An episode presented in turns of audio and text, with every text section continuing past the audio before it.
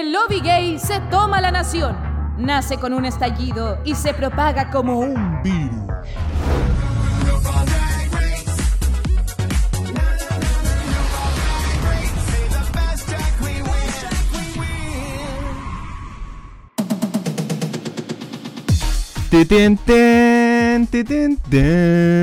Oh, oh, oh, Oli, ¿cómo están, querida pública? Bienvenidos al capítulo número 200 ya de Dictadura Drag. ¡Wow! ¿Cuánto nos demoramos sacar el 200? Pero aquí estamos, dando cara en un nuevo capítulo de Drag Race México en Dictadura Drag. Y para empezar este capítulo, obviamente los saluda acá Monsalva, al cago como siempre.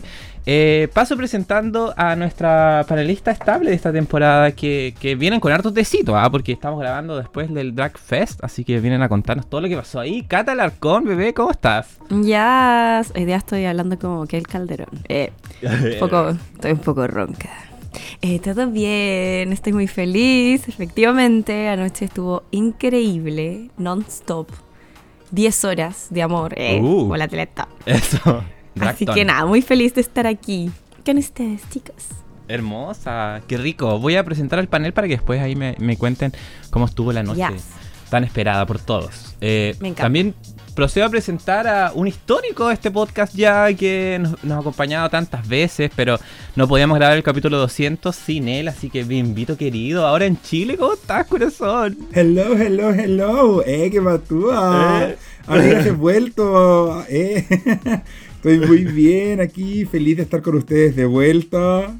Para sí, ustedes saben que siempre es un agrado para mí, un, regalito en mi corazón venir a, comentar los capítulos con ustedes. En realidad estar con ustedes, y más que los capítulos puede ser, bueno, han competido una temporada de Down Under. O sea, los capítulos son ser importantes, lo importante es compartir con la pública, compartir con mi caquito querido, con la catita. Ay, muy feliz, muy feliz de estar aquí y también estoy destruido con, con el Dragfest. Ayer estuve, estaba muerto ese año, había podido dormir muy pocas horas, así que me tuve que ir tempranito, pero alcancé a disfrutar de las Queens y, con el grupo también. Así que ahora con sueño, pero bien. Estupendo. A nombre de Dictadura Drag, entonces bienvenido de vuelta, querido amigo. Precioso. Gracias, gracias. Eh, oye, y habíamos anunciado la semana pasada, el eh, capítulo anterior, de que eh, iba a haber una baja, pero todavía no. Nico Blabla, bienvenido. ¿Cómo ah, es que no era cierto. no, chiquillas, ¿cómo están? Es que yo me quería tomar unas vacaciones, habíamos dicho, ¿cierto? Habíamos hablado de eso, pero venía el capítulo 200, pues, weona. Entonces, ¿cómo yo me iba a restar de estar acá mm, después de 200 mm. capítulos. Así que, nada, em, como podrán escuchar, estoy para la cagada, huevona. Así que em, se pasó la raja. Vamos a entrar en detalle ahí. Agradecido de ver a mis queridas amigas de siempre, eh, de recibir todo ese cariñito de nuestra familia querida. Eh, extrañamos a la Caco, por supuesto. Todo el mundo preguntando, oye, la Caco, oye, la mm. Caco. Y yo, déjenme tranquila. Eh". el Caco la odia. ¿Por qué preguntan por ella? el Caco te echaría de gran hermano, les diría yo. Pero la verdad es que mm, contenta, amiga. Contenta de estar acá en el capítulo 200. Y este, esta sí es la despedida. Esta sí es la despedida, chiquilla. Así que aprovechenme. mua, mua, mua. Este será el último capítulo de, del Jacob en un tiempo. Pero eh, para que vea el tío Raúl Paul eh, los estragos que produce. Ah, en las voces de nuestros invitados están los tres para la cagada. Así que ah, eh, vamos a hacer un esfuerzo por sacar este capítulo adelante. Pero partamos con, comentando al tiro entonces, ¿cómo estuvo ese Drag Fest? Porque yo creo que debe haber sido el evento drag en Chile más grande. Era un cartel tipo Lula Palusa. Eh, porque aparte de tener como a ocho queens de RuPaul, también tenían a, hartas chilenas. Así que, eh, querida Catita, partamos conversando contigo. ¿Qué te pareció? ¿Qué podemos destacar? ¿Qué, las críticas, como siempre, ah, siempre están al callo. A ver, te escucho. Ay, lo pasé increíble. Em, teníamos mucho miedo como familia porque era larga la espera primero. Y luego el show iba a ser largo porque eran no sé cuántas queens de RuPaul más como seis más no sé cuántas chilenas, como 10. Entonces era como. De hecho, al final, como que la Morín dijo: Y ahora vienen 30 shows más. Y así todo como. no, bro. Ya, se acabó. Sí, así que no, muy divertido. Pero la verdad se hizo bien ameno. Como. Llegamos con un, grupito de la FAM antes, como Team Acampar llega antes para hacer espacio. Y conversamos con las amigas que estaban alrededor para que no se enojaran porque íbamos, partió la Bel y terminamos haciendo como 15 colado. Así que no, muy divertido, pero... ¿Qué? ¿Gente colada? No, no me ¿Qué es eso? ¿Qué es eso? I don't know her. No, pero muy bacán. Y el show increíble. La verdad, esta vez no tengo ni un punto bajo. Las chilenas oh, estuvieron súper lindas. Sí, no, como siempre hay como una cosa rara en el Caupolicán que no se escucha tan bien. Y para los que queremos estar en la reja, así como adelante, es como vibración brígida y es como un poco estruendoso, estruendoso como que duele los oídos, brígido. Eh, pero bueno, nada, o sea, no, no, es terrible al final y los shows súper bacán. Mi favorita fue la de Nali. Em, creo que tiene una cercanía con el público así bacán. Bueno, la Shangela igual, pero yo tengo una cosa con la Shangela, como que la quiero y no tanto, como por todo lo que pasó. como Chan. De lejos. Sí, el Chan Chan. Em, ella también es súper cercana y todo, pero la de Nali espectacular. Bailó Nasty Beach de la princesa Alba, nadie lo esperaba y fue como gritos y como caos y demasiado bacán y ella haciendo lip sync en español y después habló en español. Un español divertido igual, era como un valentiñol, muy, muy valentiñol. Sí. Como que dijo, eh, tengo mucho sentimiento y como que cachó que era como que esa palabra no existía y fue como... Eh, bueno, ustedes saben, como sentimiento, algo así, como qué sé yo. Estoy intentándolo. así que nada, lo pasamos muy bien y carreteamos hasta lo que más dio la espalda, principalmente. Y las piernas. Claro, no, yo vi WhatsApp hasta como las 5 de la mañana, así que las duras aguantaron. Sí. Sí. Todo el rato. Se aguantó harto. Eh, invito, ¿cómo se vivió el evento por tu lado? Hoy yo, lo, yo lo pasé espectacular. Yo siempre he tenido esta cosa que eh, cuando vienen Queens de Estados Unidos, de repente tengo ese miedo de que no sea un show tan interesante. O sea, hemos tenido algunas malas experiencias de Queens que pueden ser muy buenas, pero que de repente cuando llegan presentan algo em, de, no, tan buena calidad. No traen los mejores looks, de repente no tienen eh, bailarines y cosas así. No vamos a decir quién, pero dado que la Barbie Espinosa no nos ve como en, no nos va a escuchar como en seis meses, vamos a decir que fue la Acuaria.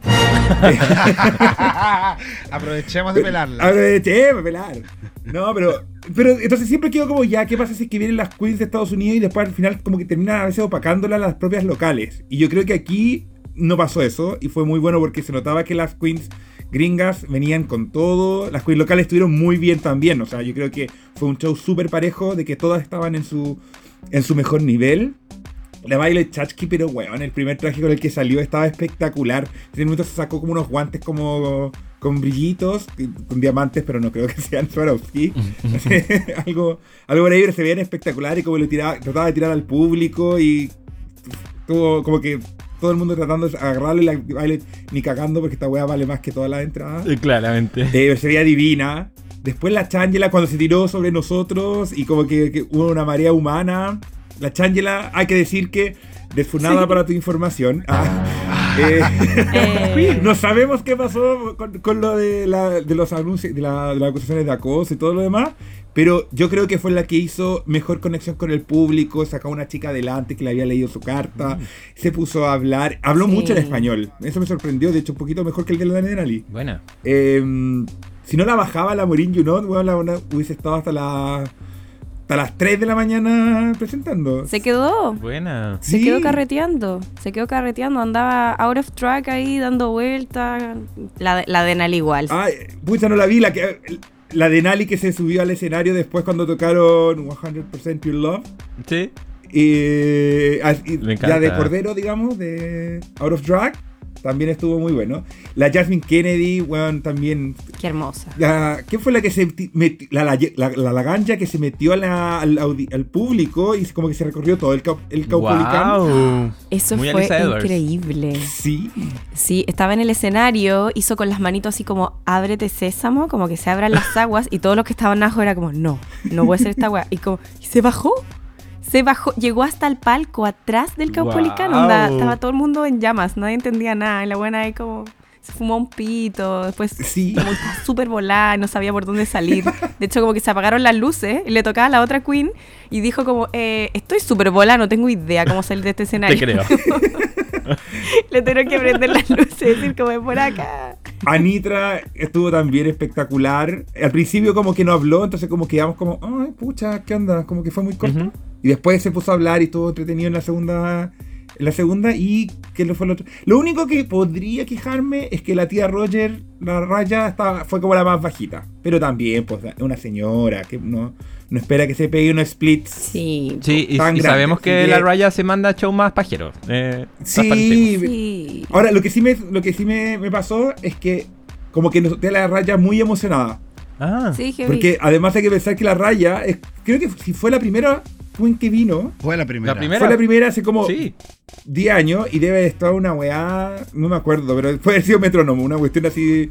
Diminuta. No, fue Capolicán. ¿Fue el Capolicán? Sí. Ahí partió todo. con, la caco.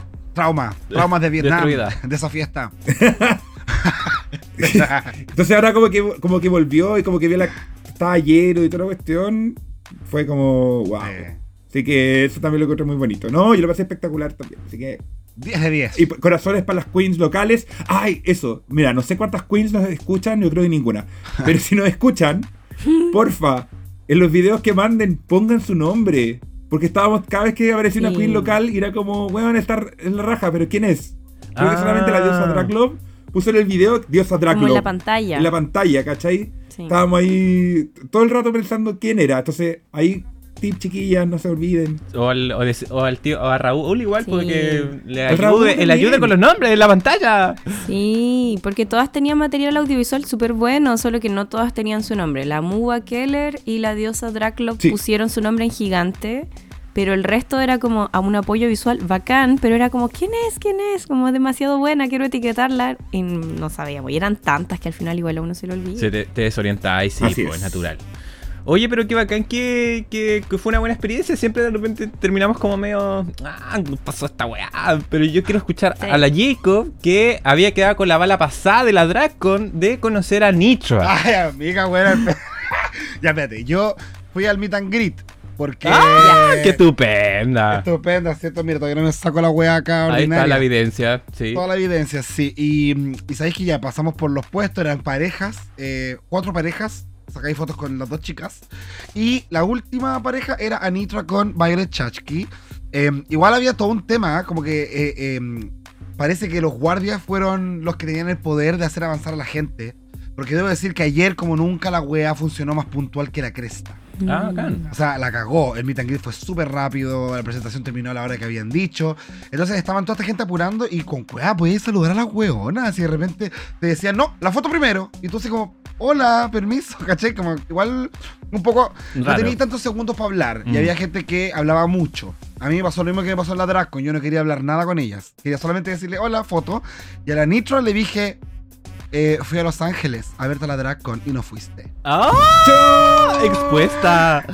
Atrapada. Bueno, y la Nitro solamente me dijo, oh.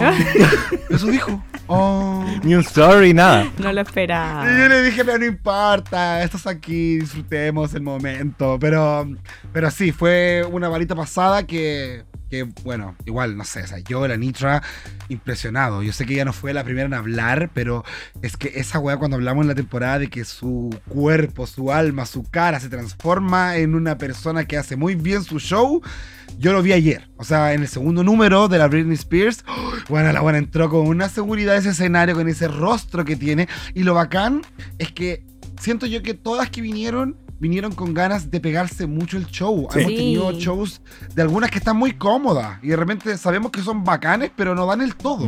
Y acá lo dieron todo, weón. Todo, todo, todo. Yo creo que, como dijo la Cata, no hay nada criticable en este evento. para mí fue un evento maravilloso. Em, así, podio de los mejores eventos que hemos presenciado de Drag Race, o de los, por lo menos yo, que no fui a Sacha Velour. Eh, y, la verdad es que, es que sí. Y, y, sí, estábamos tirando la talla de la Shangela en el público porque por la historia y toda la weá, hubo un resumen de su. La weá acuática igual hizo como un resumen de su carrera en, el, en la pantalla. Con el, con 2010 al 2010. Con el tema de Game of Thrones. Faltó la pura funa. Ah. Sí, y puso unos, dragones más ordinarios que la mierda. ¡Qué patúa! Sí, sí, la calés y todo eso, ¡qué patúa! Sí, la reina de los dragones. Sí, Pero una showwoman, nada que decir, nada que decir. La maldita me hizo llorar además con la parte de la carta de la, niñita y toda la weá, con la mamá que sabía. Oh, weón, fue demasiado triste como el... Sí. Pero épico igual, ¿cachai? Como que se sintió una conexión más allá del arte con el público y eso fue muy bonito, muy bonito. Todas hicieron... Ahí para aclarar, para aclarar esto que dice que el Jacob, había una chica que les pasaba una carta a todas las queens. Ah, pero a todas. Y la típica es como, ah, tiraban la talla de como, ah, esta tarjeta de crédito, si no, no me interesa, ya, si todo eso se la guardaban y se iban. Y era una talla general. Sí. Entonces, cuando cierra la Changela, es la última queen en presentarse, termina su show y dice, eh, yo abrí la carta. Y me emocionó y me puse a llorar y no sé qué, quiere la chica y la saca adelante y ella cuenta la historia de que la chica había dicho que su mamá se había muerto y que con ella veía Drag Race y una cuestión así. Entonces fue como, muy, como un bonito momento muy bonito porque además fue como la Changela leyó la carta, ¿cachai? Como que esa cuestión de repente es como, claro, todas decían lo mismo y un poco puede que las otras también lo hayan leído, ¿cachai? Pero, pero fue como evento, como momento fue muy, muy tierno. Y como además cierre del todo el evento. Y la chica estaba muy emocionada, estaba como nerviosa, le hablaba en inglés como muy nerviosita. No, Sí, fue muy heavy. La Shangela le dijo como, eh, mi, abuela falleció hace un par de meses también, así que mi abuela y tu madre estarán en el cielo viéndonos. Es como que, bueno, estamos todas así, ah, y, y, tú, y tú veías como en la cabra el dolor igual, obvio. Hace dos meses había fallecido su mamá. Sí. Eh, pero qué momento más alegre se le regaló a ella. Claro. ¿Cachai? Aparte que después de eso se la llevaron a backstage. Me imagino que para hablar con todas las demás.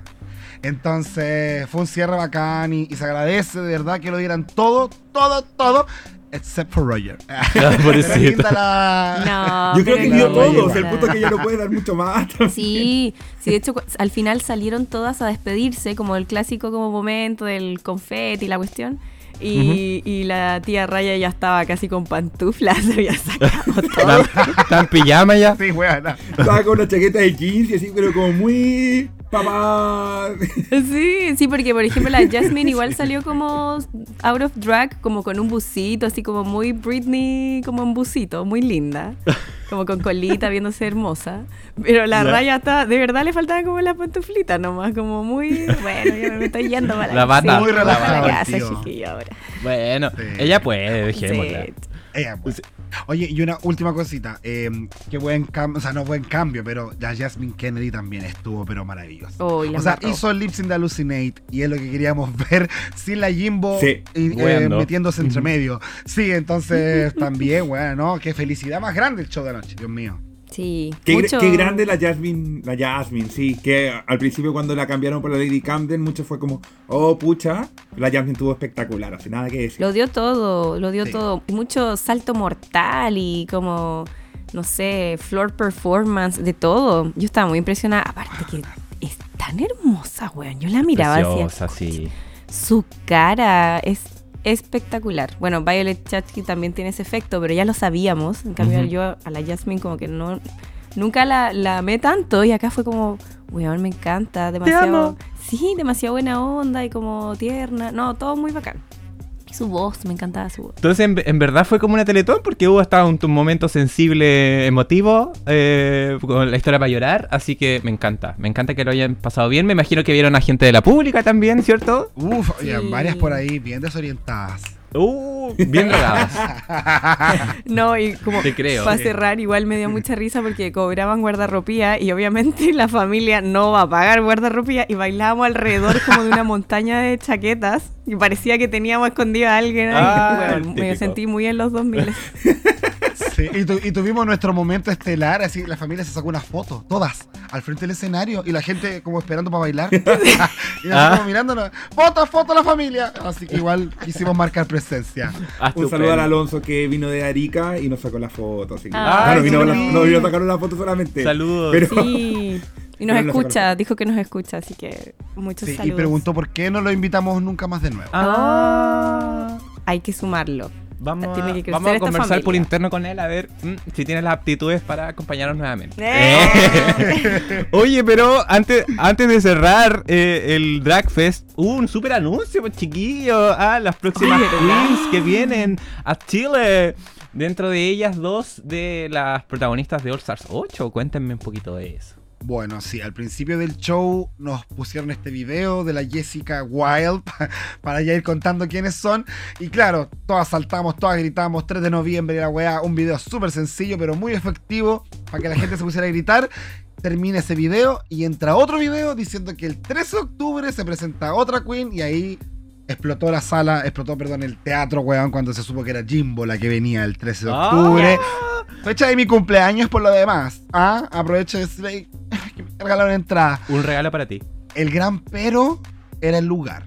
Y eso fue el comentario más que yo escuché alrededor. Gente diciendo, ¿y por qué hay? ¿Y por qué hay? ¿Y cuándo abre búnker? Por ejemplo. ¿Dónde? ¿Dónde lo van a hacer? Ahí se fui yo. Esa tú. Sala Metrónomo, donde se vio la final de la temporada 15. Y las que estuvimos ahí, sabemos que es un lugar como. Un chico. Chiquitito. pequeño. Mm. Mm, ¿Por qué será ahí? ¿El Capotonicán estará ocupado? Quizás la Jimbo será ganadora y todo, pero no, le tienen tanta fe como a, claro, un público masivo. ¿Poca gente? Mm. Pero ustedes vieron en el teatro de que hubo un tremendo hype cuando anunciaron a la Jimbo. O sea, sí. ¿Viste? Ese hype abajo. Gente lloró. Lo que me llama la atención es que vienen súper cerquita, porque la Jimbo viene el 13 de octubre y la Jessica Wild viene el 3 de noviembre. O sea, es ahora pronto. De hecho, las entradas, ¿cuándo salen? Ahora en agosto. Creo que el 13 de agosto, ¿no? Sí. Como el jueves, creo. Creo que este jueves 15, algo, 17 creo que. Ay, no, va a ser a muerte. La sala igual no es tan grande, ¿o sí? Como... Bueno, quizás para la Jessica Wilde va a ser, no sé. Yo, mira, al menos como la sensación que me dejó en el escenario, como en el Caupolicán, fue que todo el mundo estaba muy feliz, más con Jimbo que con la Jessica Wilde, pero quizás fue porque lo de la Jessica Wilde fue raro porque pusieron una canción como de Bad Bunny, entonces yo creo que pensamos todos que era como más música envasada que nos iban a tener esperando, entonces como que empezó y de pronto sale la Jessica Wilde en la pantalla y es como que, ah, viene, ¿cachai? Entonces no hubo ese momento como de, ah, En cambio, sí, en cambio la Jimbo era como que salió como una espiral infinito y de pronto como, Jimbo en Chile, ¿cachai? la gente ah", gritó. Entonces sí, puede que haya más hype por Jimbo.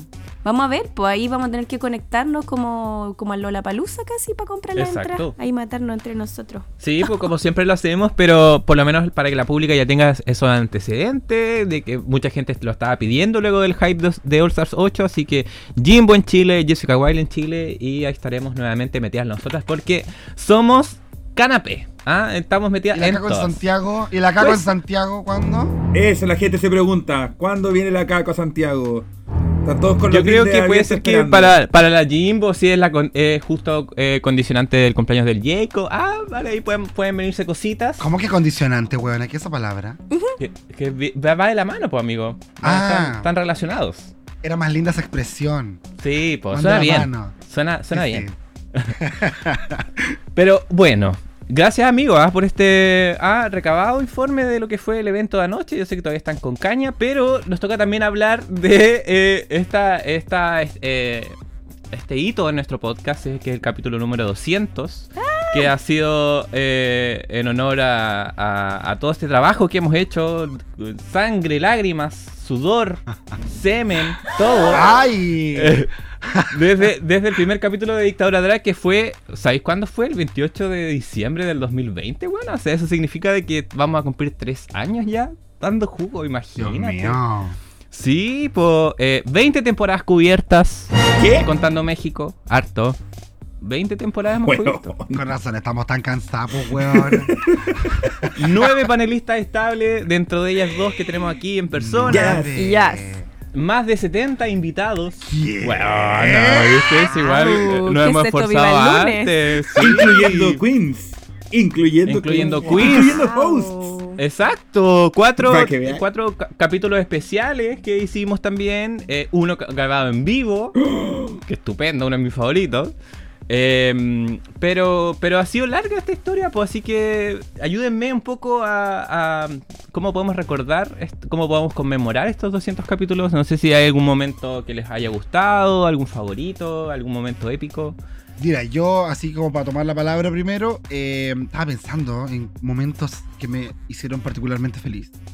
Em, y creo que hubo un momento en el All Star 6 que no me preguntes por qué, no tiene nada que ver con nadie ni con nada, sino con una sensación.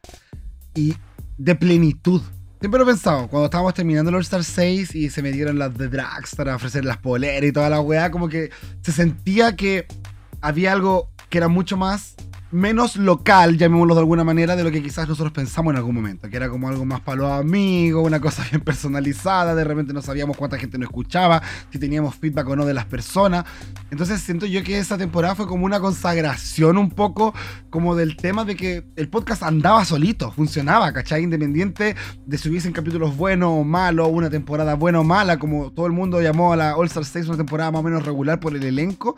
Siento que a partir de ahí empezamos a generar como una diferencia y lo notamos. Quizás venía pasando desde mucho antes, pero para mí en el All-Star 6 particularmente se notó mucho.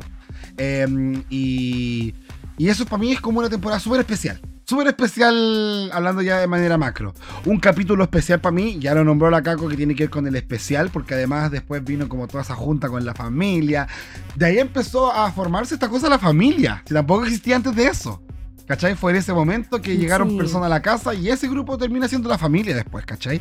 Y, y el capítulo, cuando hablamos con la Benedita Bondage, ¿verdad? ¿Mm? Para mí fue un capítulo también súper especial porque, uno, madrugamos para lograr esa entrevista y siento que fue tan cómodo, fue tan natural la manera en que pudimos hablar con una queen, que de repente uno dice, weón, tengo problemas para hablarle en los meet and greet, pero en un, podcast hablo de todo, ¿cachai? Eh, siento yo que ahí se mostró un poco como más allá eh, el valor que queríamos hacer con este producto, ¿cachai? Que era más allá de solamente comentar Drag Race, acercar mucho más una web personalizada de Drag Race para la gente. Y yo podría decir que por ahí están como mis momentos top donde más feliz fui. Eh, viendo este podcast, repasando todo este podcast. No, qué lindo. Ahora quizás menos feliz que antes, entonces. es que hay día y hay día. Hay día, hay día. Ya, pues dejémoslo así. Eh, invito, ¿tú tenías algún momento favorito del podcast ahora eh, aprovechando de, recordarlos? Soy súper malo para recordarme cosas, pero tengo como, así como cosas que momento. El, el capítulo en vivo fue, fue espectacular, al menos. no sé, cada vez que lo escucho, porque es, el, creo el único capítulo que he escuchado más de dos veces, completo. Ah. Eh, de repente cuando estoy aburrido lo escucho. Me da mucha risa porque eh, creo que había estado antes con, en persona con el, con el Seba y con el Gon, pero como que nunca habíamos estado como... Era como así como ya, hola en una fiesta, ¿cachai? Más que estar sentado, y se fue fue muy divertido. Nunca voy a olvidar cuando el caco de la nada dijo así como, me gusta el pico. eh. que es verdad, po. no, sí, es verdad. Si todos estábamos ahí. sí, sí, el punto de que estábamos hablando, no sé, como de. Otra cosa. ay, ¿cómo se llamaba esta niña que le gustaba el Jacob? Que la repetía siempre. La Vanessa Van mm, La, la Vanessa Van Cartier. Vanessa Van Cartier. Estaba hablando como de Vanessa Van Cartier y, el, caco dijo eso. Me, me fascina ese capítulo. Eh, el otro capítulo que le tengo como mucho cariño, el que grabamos después del plebiscito. Ah. Que estábamos todos con cara de pico. De veras. Y estábamos todos destruidos y fue como un capítulo casi de catarsis que tuvimos todos. Eh, así que Lo hemos pegado a los mansos show, weón. Lo tengo. Cuando hicimos campaña por el Boris, todo el meme. Pero era. haciendo campaña por el Boris, haciendo campaña por el, por el, ah, por la prueba. Y después, ¿cómo terminamos? Payasísimo. De payasas. Ridículo. Payasa. eh, eso lo recuerdo. Y yo te recuerdo que tengo muy claro. Bueno, la, la Cata cuando, cuando partió su temporada y comenzó a conocer los SMR. muy recordada. La voz de la Cata creo que fue un gran impulso al, podcast. Y el otro que me recuerdo mucho es la temporada que hizo el Seba Quiroz en Canadá.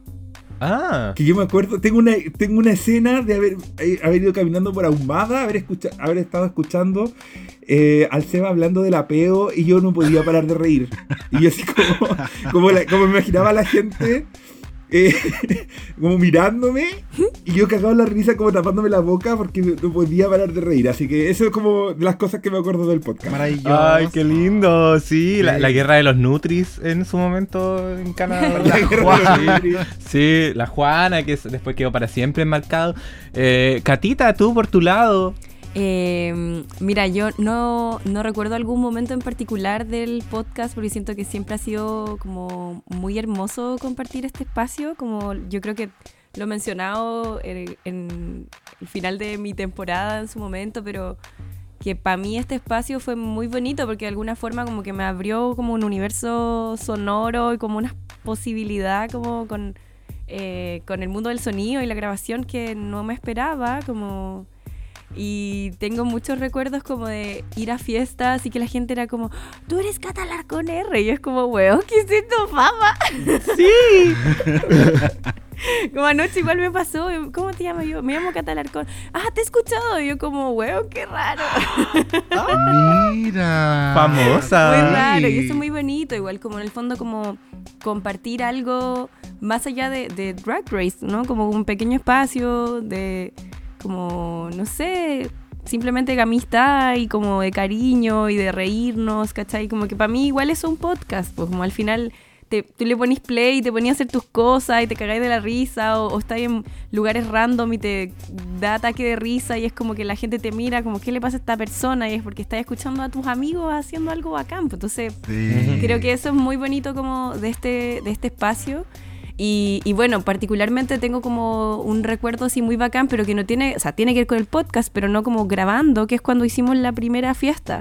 Eh, y que de hecho me, me, acuerdo que nos presentamos todos, como que estábamos en una casa, como para los que no estuvieron ahí, más o menos entiendan el contexto, nos juntamos por primera vez, nunca nos habíamos visto.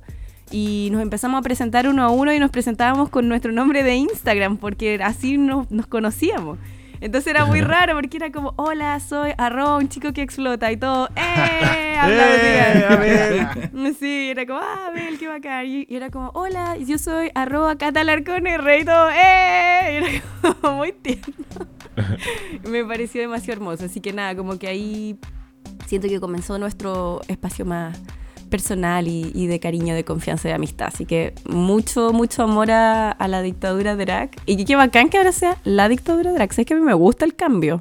Mm. Como, pese a, pese a que fue un cambio obligado, como que lo encuentro cool, me gusta. La dictadura drag, digo como, me gusta más que dictadura drag. Entiendo que no, sí, como no fue nuestra, no lo hicimos con querer, pero me parece funcional. Pero empoderados igual. Totalmente. Así que nada, por pues larga vida a la dictadura de Irak eh, y estos 200 capítulos, tal cual como vivo el lunes. Me parece heavy, chiquillo. Sí, que fuerte. sí, darse un autoabracito porque los proyectos así de largo por lo general no como que no duran y, este simplemente va hacia arriba, así que nada, mucho, mucho amor. Ahí pueden meterse en mi perfil y usar el, filtro, tenemos filtro de Instagram en la Instagram. Así que úsenlo, tiene como un lip gloss muy cool y pueden etiquetarnos y mandarnos como mensajes. Sí. Oye, pero muchas gracias. La verdad es que este tiempo nos, nos los queríamos tomar también para eso, ¿cierto? Eh, eh, de repente estamos en una rueda, de repente atrapados en intentar grabar para ir al día, pero eh, también es bueno tomarse estos tiempos para, para, para, disfrutar y para agradecerle a todos los que han sido partes de este proyecto también. Eh, algunas veces más difícil que otros, pero siempre hemos sentido de que lo hemos hecho desde el amor, de que el podcast también va creciendo, que vamos conociendo gente nueva, que la comunidad se va agrandando también. A mí me, también me pasó en su momento que cuando yo sentí el, el impacto del podcast fue cuando fue un evento también, fue como a Denali o algo así el año pasado y fue como como que gente te saludaba o te reconocían o te decían dictadura drag desde lejos y era como raro porque nunca nuestra intención tampoco fue hacernos famosos ni nada, pero claramente el proyecto es, eh, ha funcionado y ha sido gracias a la gente que nos está escuchando en este momento o que nos empezó a escuchar hace casi tres años atrás. Así que muchas, muchas gracias. Y, también era, era, un, era un bloque pequeñito porque tenemos que seguir avanzando, el podcast no, no termina, pero, pero sí em, también marcar este hito del capítulo 200 que es algo importante. Bimbo. Sí, y ahí aprovechar de agradecer nuevamente al Caco y al Jacob por todo el trabajo. Sabemos que mantener el podcast es harta pega y yo sé que también ha sido agotador porque finalmente hemos tenido momentos Así, si no me equivoco, hemos tenido todos capítulos todas las semanas, o al menos hemos tratado de sacarlo, pero te pega todas las semanas porque esta vieja comenzó a sacar franquicia hasta por la sopa. Eh, y los chiquillos han estado trabajando ahí, y este año igual se ha notado eh, que para usted ha sido harta pega. Eh, significa dejar de lado ciertos proyectos personales, quizás. El Caco ahora tuvo la oportunidad de viajar, el Jacob va a poder descansar, se les va a extrañar a, en su minuto se extrañó al Caco, se va a extrañar a Jacob también, pero sabemos que lo hacen también por una necesidad también de... De salud mental. ¿Ah? De salud mental. Y que después cuando vuelvan van a seguir con, este proyecto porque le queda harto, harto rodaje. Así que ahí al, Jacob le vamos a mandar harto cariñito para que, para que descanse, se tome sus más que merecidas vacaciones, que acá les vamos a cuidar el, les vamos a cuidar acá el terreno. No, les vamos a andar acerruchando el piso como las otras que andaban ahí. ¡Ah! Muchas gracias. Ah, era importante mencionar eso. pero está bueno tomarse pausas porque también lo hacemos eh, con amor al podcast. No queremos que el podcast también se vuelva una weá complicada para nosotros, entonces mejor tomarse el espacio y volver nomás. Y esto, esto sigue. Hay una familia detrás que lo va a seguir haciendo. Así que vamos para adelante nomás, chiqui. Vamos para adelante nomás. Entonces, en este capítulo doble, que, ya nos tomamos un ratito para, comentar otras cosas, vamos a comentar el capítulo 7 y 8 de eh, México. Eh, el capítulo de las telenovelas y el capítulo 8 que fue de... Eh, ¿Qué podría ser como diseño, costura, sí, los jeans, The Levi's Runway. Partimos del capítulo 7 con la eh, post-eliminación de Argenis, eh, que ya se siente, uh, lejano, pero en su momento todas estaban así como emocionadas por haber conocido a Argenis, comparando lo perra que fue el inicio con la vulnerabilidad que mostró al final. Entonces, Partiendo, por supuesto, como ya es tradición del podcast, preguntándole a nuestra invitada de Bimbito, eh, ¿te gustaba Argenis? Eh, la mejor drag queen. Mira, entre, que, eh, el capítulo que se fue y ahora como que estoy muy como... ¿Y quién es? Oye. o sea, me parecía una buena drag queen, pero no, no me va a quedar en la historia de la retina de, de las mejores. Así como algo que voy a recordar a futuro. como que siento como que de personalidad, como out of drag, como que nunca me entregó nada. Entonces era como, la veía en la pasarela, era como bien, pero fuera de eso, no mucho. Sí se pegaba sus buenos lip sync, o sea, el, el lip sync de Ábranse Perras, bueno, icónico. Sí. Así que al menos se va con una nota alta, em, pero creo que era su momento. Era su momento, sí. Yo también comparto y lo comentamos eh, también en su momento. Em, terminamos teniendo un top 6, ¿cierto? Eh, ya pasando la mitad de la temporada. Y en este capítulo de Valentina, hoy sabemos que se van turnando uno de Valentina y otro de Lolita.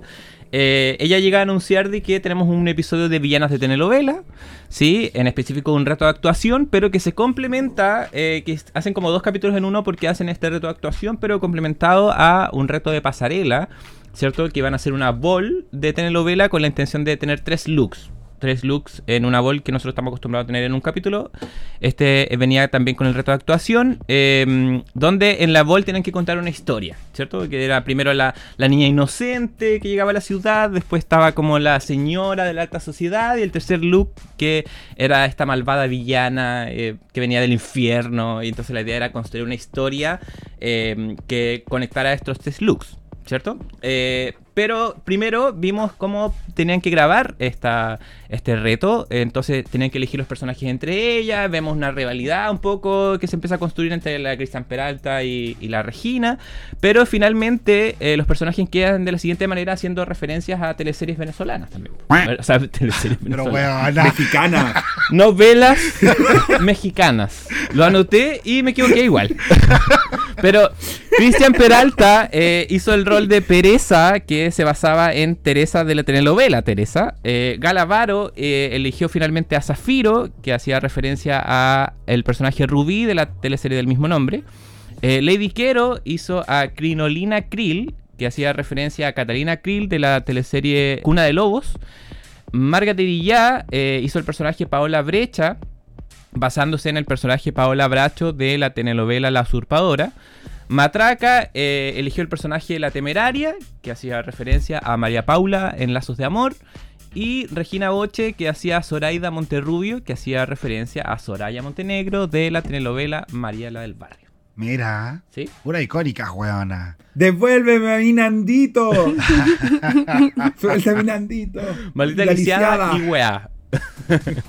Oye, ¿les parece que, dado que tenemos también una pasarela aparte, que podamos comentar al tiro qué nos pareció el, maxi reto? Eh, esta grabación que Eh, cuando la vimos eh, después en el runway, eh, nos dimos cuenta que era como medio caótico, porque eran todas como villanas que estaban como en, una reunión como de rehabilitación casi, entonces tenían que, tenían que frases y referencias súper específicas a, a las telenovelas mexicanas, ahí sí. pero algunas la habían visto, otras no, entonces otras unas cachaban un poco más realmente cuál era la energía de, que exigía este sketch. Eh, Catita, en tu caso, eh, ¿qué te acuerdas de, esta, de esta telenovela Villa No Más? Eh, mira, sí, recuerdo el caos. Eh, recuerdo poco, ¿eh? No, pero mm, como el caos en general, como de que estaban todas sentadas, era muy como reunión de alcohólicos anónimos, en verdad, como en una misma línea y se les iba como guiando, iban repitiendo ciertas palabras todas juntas. pero la verdad me pareció bueno, o sea, como que me, me costó encontrar puntos muy bajos, como Em, de hecho, como a mí igual me, gustó la margaretilla y ya, ah. bueno, ya sabemos. Pero lo encontré que no estuvo mal y, no sé, como divertía, diferencia a lo mejor de la Gala Varo que fue bacán, pero dio una nota más parecida a lo que ya habíamos visto, como la chica sexy, como la quejumbrosa y la no sé qué. Eh, pero me, me, pareció divertido. Yo, la verdad, estos sketches a veces me dan un poco de cringe, como dirían los Como que los veo y digo, como, ay, qué cringe. Pero en este caso no me pasó. Fue como, ay, qué divertido. Quiero ver más. Me parece interesante. Hasta Cristian Peralta, transformista padre de familia, me pareció súper bacán. Como, es que es un buen actor. Es bueno. Ahí no hay nada que decir. Es como, yo me saco el sombrero ante sus habilidades como es como una vedette un poco, como que ahí se nota, como que tiene mucho desplante escénico. Em, y eso en, todo orden de cosas, cuando camina en la pasarela, cuando hace estos sketches, eh, que se vuelve líder muy rápidamente. Em, así que nada, me pareció entrete, la verdad la pasé bien. Nunca lo pasé bien en estos sketches y este fue como ah, divertido. Piola. Sí, sí, está bien, me pareció bien. Ah, Yo creo que no, no es opinión popular, porque es estuve conversando con amigas y muchos me dijeron que, ay, qué aburrido, estuvo muy aburrido. Ah. Pero a mí sí. Veamos, veamos, veamos en el panel qué, dice el resto. Jacob, eh, ¿cómo estuvo la matraca, la favorita? Ahí destacó, ¿no? En este reto. She, didn't exist. No, yo siento que, mira, eh, la crítica de la Lolita Así como tú no viste la teleserie, es como, weón. Ay, sí, qué pesado. Evidentemente, como, ¿por qué voy a tener que justo haberla visto, weón? Si uno elige qué teleseries ve. Uno no ve la teleserie de todas las que saca tu país, ¿cachai? Entonces, sí, está bien, estas eran icónicas. Em, pero siento yo que fue desordenado. Sin embargo, hay unos pequeños highlights. Yo también, como la cata, eh, alabo lo que hace Cristian Peralta. Eh, yo no sé si esta weá fue guionizada o no, porque se tiene un mm. momento que estaban como puro inventando weás. Eh, y la Cristian supo mantenerse constantemente en este personaje de la Teresa. ¿Cachai? Que esta huevana que dice, odio ser pobre. Ahí yo me imagino que varios se acuerdan de ese meme que existe por ahí. siento yo que mantuvo ese personaje todo el rato. de repente empezó a hacer guas que tenía que hacer la Regina Boche y eso lo encontré preocupante, porque como que le mm. tiró la guay de la lisiada, que es de la Soraya Montenegro. En un momento dijo, prefiero la muerte. Eso también es una línea de Soraya Montenegro, no de Teresa. Como que quería todo el rato el personaje que tenía la Regina. Y mm. claramente, como la otra guana se lo ganó, esta güey a la fuerza dijo, igual lo voy a hacer. Eh, entonces siento yo que supo manejar súper bien el sketch. A diferencia, por ejemplo, de la Regina, que fue súper alabada en el panel. Y yo digo, bueno, hizo dos weas con weas. O sea, yo no siento que haya hecho más, sobre todo considerando que de la lista, Soraya Montenegro es probablemente la que más conocemos por la maldita lisiada. ¿Cachai? Em, y siento que otra que se perdió un gran personaje fue Lady Viquero con la Catalina Creed. Ella es un personaje, pero terrible, brígido en Cuna de Lobos. Es malísima la weona. Y acá la Lady Viquero era como un personaje súper piola comparado con la maldad que podría haber interpretado haciendo de Catalina. Hmm. Em, y las demás igual se me perdieron como en el montón. Sería la Matraca, la Margaretilla, ¿cachai? La Paola Bracho es como de estas buenas bien cuicas, medias mimadas, muy malas también. Y siento que la Margaret estaba muy como pindi. No sé si esa palabra se entiende, pero es como muy suave, muy vanilla, como diría la Caco. Con un personaje como la Paola Bracho. Y me pasó lo mismo con la María Paula, que a todo esto es un personaje de la Lucerito. Eh, y que, y weón, weón, averigüen ahí cómo se grabó Lazos de Amor, porque Lazos de Amor, novela del 95, usando croma. Porque la Lucero Ah. hacía tres personajes. Tres personajes, eran trillizos. Toma.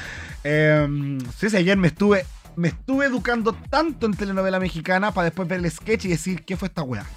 ¿De qué me sirvió haber averiguado tanto, weón? Nada. No, no había ni una referencia. Eh, sí, así que una pena. Lo que sí me gustó fue la resolución, que la culpa la tienen los hombres, porque siento que eso es un, eh, un tema, weón, en las, en las telenovelas. Las telenovelas, generalmente, sobre todo las mexicanas, se tratan de mujeres que se vuelven locas por hombres. O hacen lo peor por culpa de un hombre. Eh, cambian identidad, usurpan a otra, matan a la familia, todo por un hombre. Entonces acá dejaron como, el problema no somos nosotras, son ellos. Y es como, ah, sí, mira qué bueno cómo avanzó la sociedad mexicana. Pero más allá de eso, no me quedó mucho más en el. Pucha. No me quedó nada, hablé caleta, weón. Sí, pues. No, pero tuvo, tuvo buen análisis, te lo agradezco. Oye, eh, Bimbo, ¿defendamos a la Regina, po, no? ¿O no te gusta, parece? Ah, eh, yo lo primero que quiero decir, Greta Gerwig eh, vio este, este episodio y con eso construyó Barbie, parece. Eh, El problema son los hombres. Eh, ah, mira, el, no me dio cringe el, el- ¿El sketch? este sketch. No me mató tampoco. Estuvo ahí muy mitad de camino. Pero yo creo que habían como varios problemas. Yo, no yo creo que el guion era me- bastante débil. Puede que la- el, el hilo final me parece que es como era muy interesante, pero entre medio como que era toda una serie de intentos de tirar como referencias de telenovelas que las chiquillas no se las sabían. Y Ujú. ahí yo creo que el argumento de que eran muy jóvenes, ya, pero yo, bueno, yo no nacía y, y entiendo a alguien malo, ¿cachai? Y tú Claro. le podéis preguntar a un cabro que nació el 2000 y te- debiese, especialmente si está en un mundo donde estos temas son como relevantes, debiese saberse, no sé, pues, weón, quién, quién era la fiera o, o la potoloco, ¿cachai? Claro, o sea, si respeto, hicieron un sketch de telenovela y alguien me dice, no, es que yo, yo nacía después de que salió Romané, yo igual lo pego a chachazos, ¿cachai? bueno, ¿qué onda? Edúcate, cochina. Edúcate, cochina, ¿cachai? Respeta tu cultura, maricón. Eh, pero si no lo sabían, eh, o igual podéis, podéis conocerla, pero no tener todas las referencias, deberían haberle pasado a lo mejor como, weón, como set de la escena más icónica de Soraya Montenegro, ¿cachai? Le podéis pasar un video, lo podéis apoyar como para que tengan esa Claro. referencia y yo creo que eso hubiese sido súper útil, ¿cachai? Eh, yo no me había fijado en lo de Cristian Peralta Transformista opción 15, eh, de que le estaba robando la, la escena. De hecho, como claro, cuando él dijo maldita Alicia, yo dije, pero está haciendo a Soraya Montenegro. Yo no me calzaba. Eh, yo creo que estuvo de los mejores actuados la Regina. A mí me gustó cómo estuvo, pero claro, le dieron muy, muy, muy pocas líneas, lo cual como que no tiene como mucho sentido siendo una de las villanas más icónicas. Pero yo cuando lo vi ahora de vuelta, esa escena cuando saca lo que va a quemar todos y, y enciende la... mm, ¿Fosforito? el, el fósforo y se lo apagan y cómo le cambia la cara porque la arruinan el plan, yo creo que es lo mejor de ese de todo ese sketch. Porque ahí demuestra como su calidad histriónica. eh, me encantó esa, esa parte. El resto, concuerdo con todo lo que dicen los chiquillos. eh, la de Diquero se perdió el, el gran potencial de haber aprovechado a la Catalina Creed, pero bueno, se la vi. So- Oye, yo eh, vengo a ser predecible nuevamente y voy a defender a la Regina. Oye, es que yo siento que estoy disfrutando demasiado. Está buena, no sé si seré yo el problema, pero Sí, amiga. eh, soy yo. Problema. Soy yo, ¿cierto? Ya, pero está bien, pues, ah, hay que No, asumir. pero a mí igual me cae bien la Regina, así que ahí me voy a sumar a tu. Es que tu yo, team. yo destaco lo que dijo el bimbo eh, de, de también cuando, no sé, como que en un momento como que se puso a llorar y estaba al lado de los hombres, entonces como que hacía como que le chupaba el pico como que cuando lloraba, así como eso me dio mucha risa, o igual cuando se desmayan y como que ella cae desmayada y queda con las manos en, en los paquetes de los dos, no sé si se dieron cuenta de eso. No. Eh, también muy No chistoso. sé si estaba actuando eso. No, sí. no, eso, eso fue aprovechar. Es bien de generar a la Eso- Regina Bocho, weón. Vamos a funarla. Esa, hacérsela viva. Eh, pero, pero sí, como que yo sentí que, claro, no tenía tantas líneas, pero sus expresiones lograron como complementar bien esas escenas donde ella no estaba hablando, pero sí estaba participando, ¿cachai? También destaco mucho la Cristian Peralta. eh, la quiero que no supo liderar bien el sketch porque ella era la que, la, que llevaba un poco la conversación y ahí es donde quedamos cortos.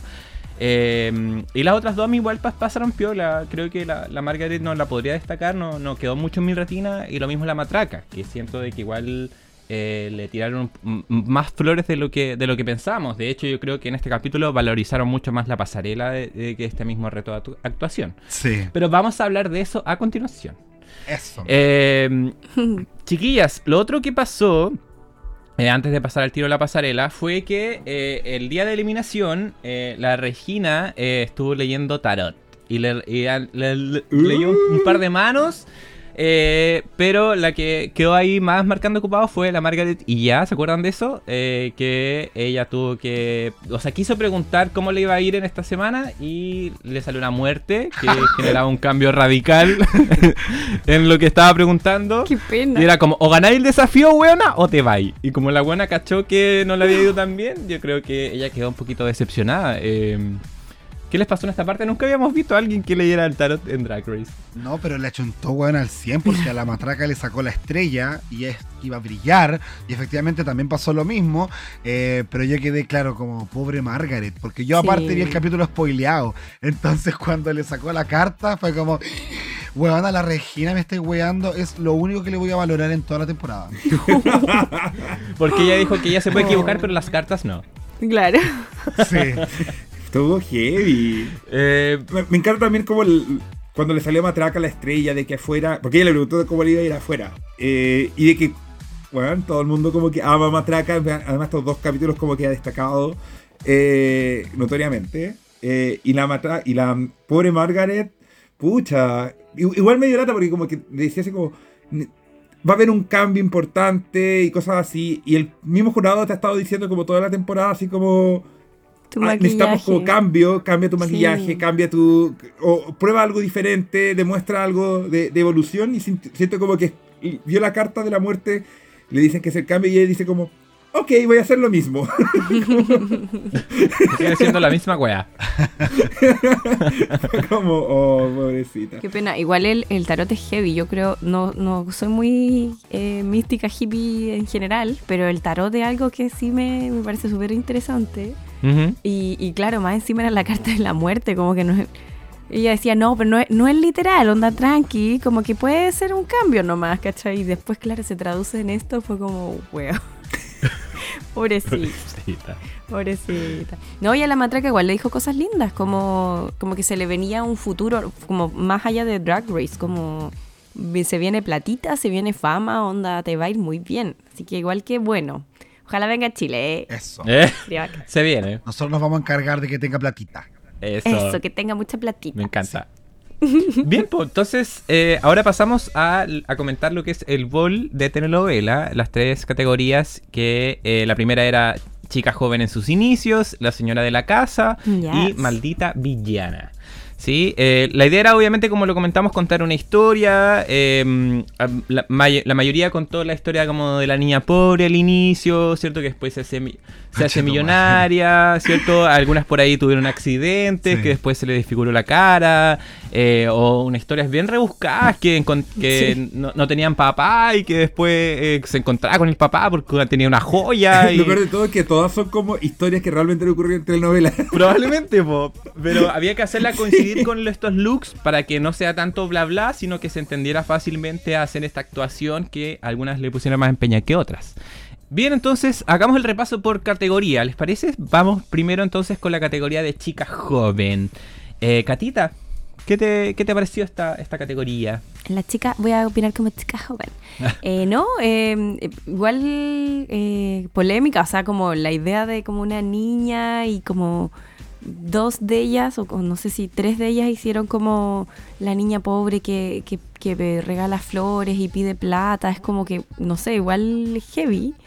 Em, pero bueno, quizás también es como muy parte de la idiosincrasia y realidad mexicana, por un lado. Eso es lo que hacer como la versión drag de eso es como medio polémico. Pero mm, del grupo mi favorita, sabes que me sorprendió mucho Cristian Peralta, pero porque cuando salió no sabía quién era. Ah. Y dije, ¿quién es esta persona?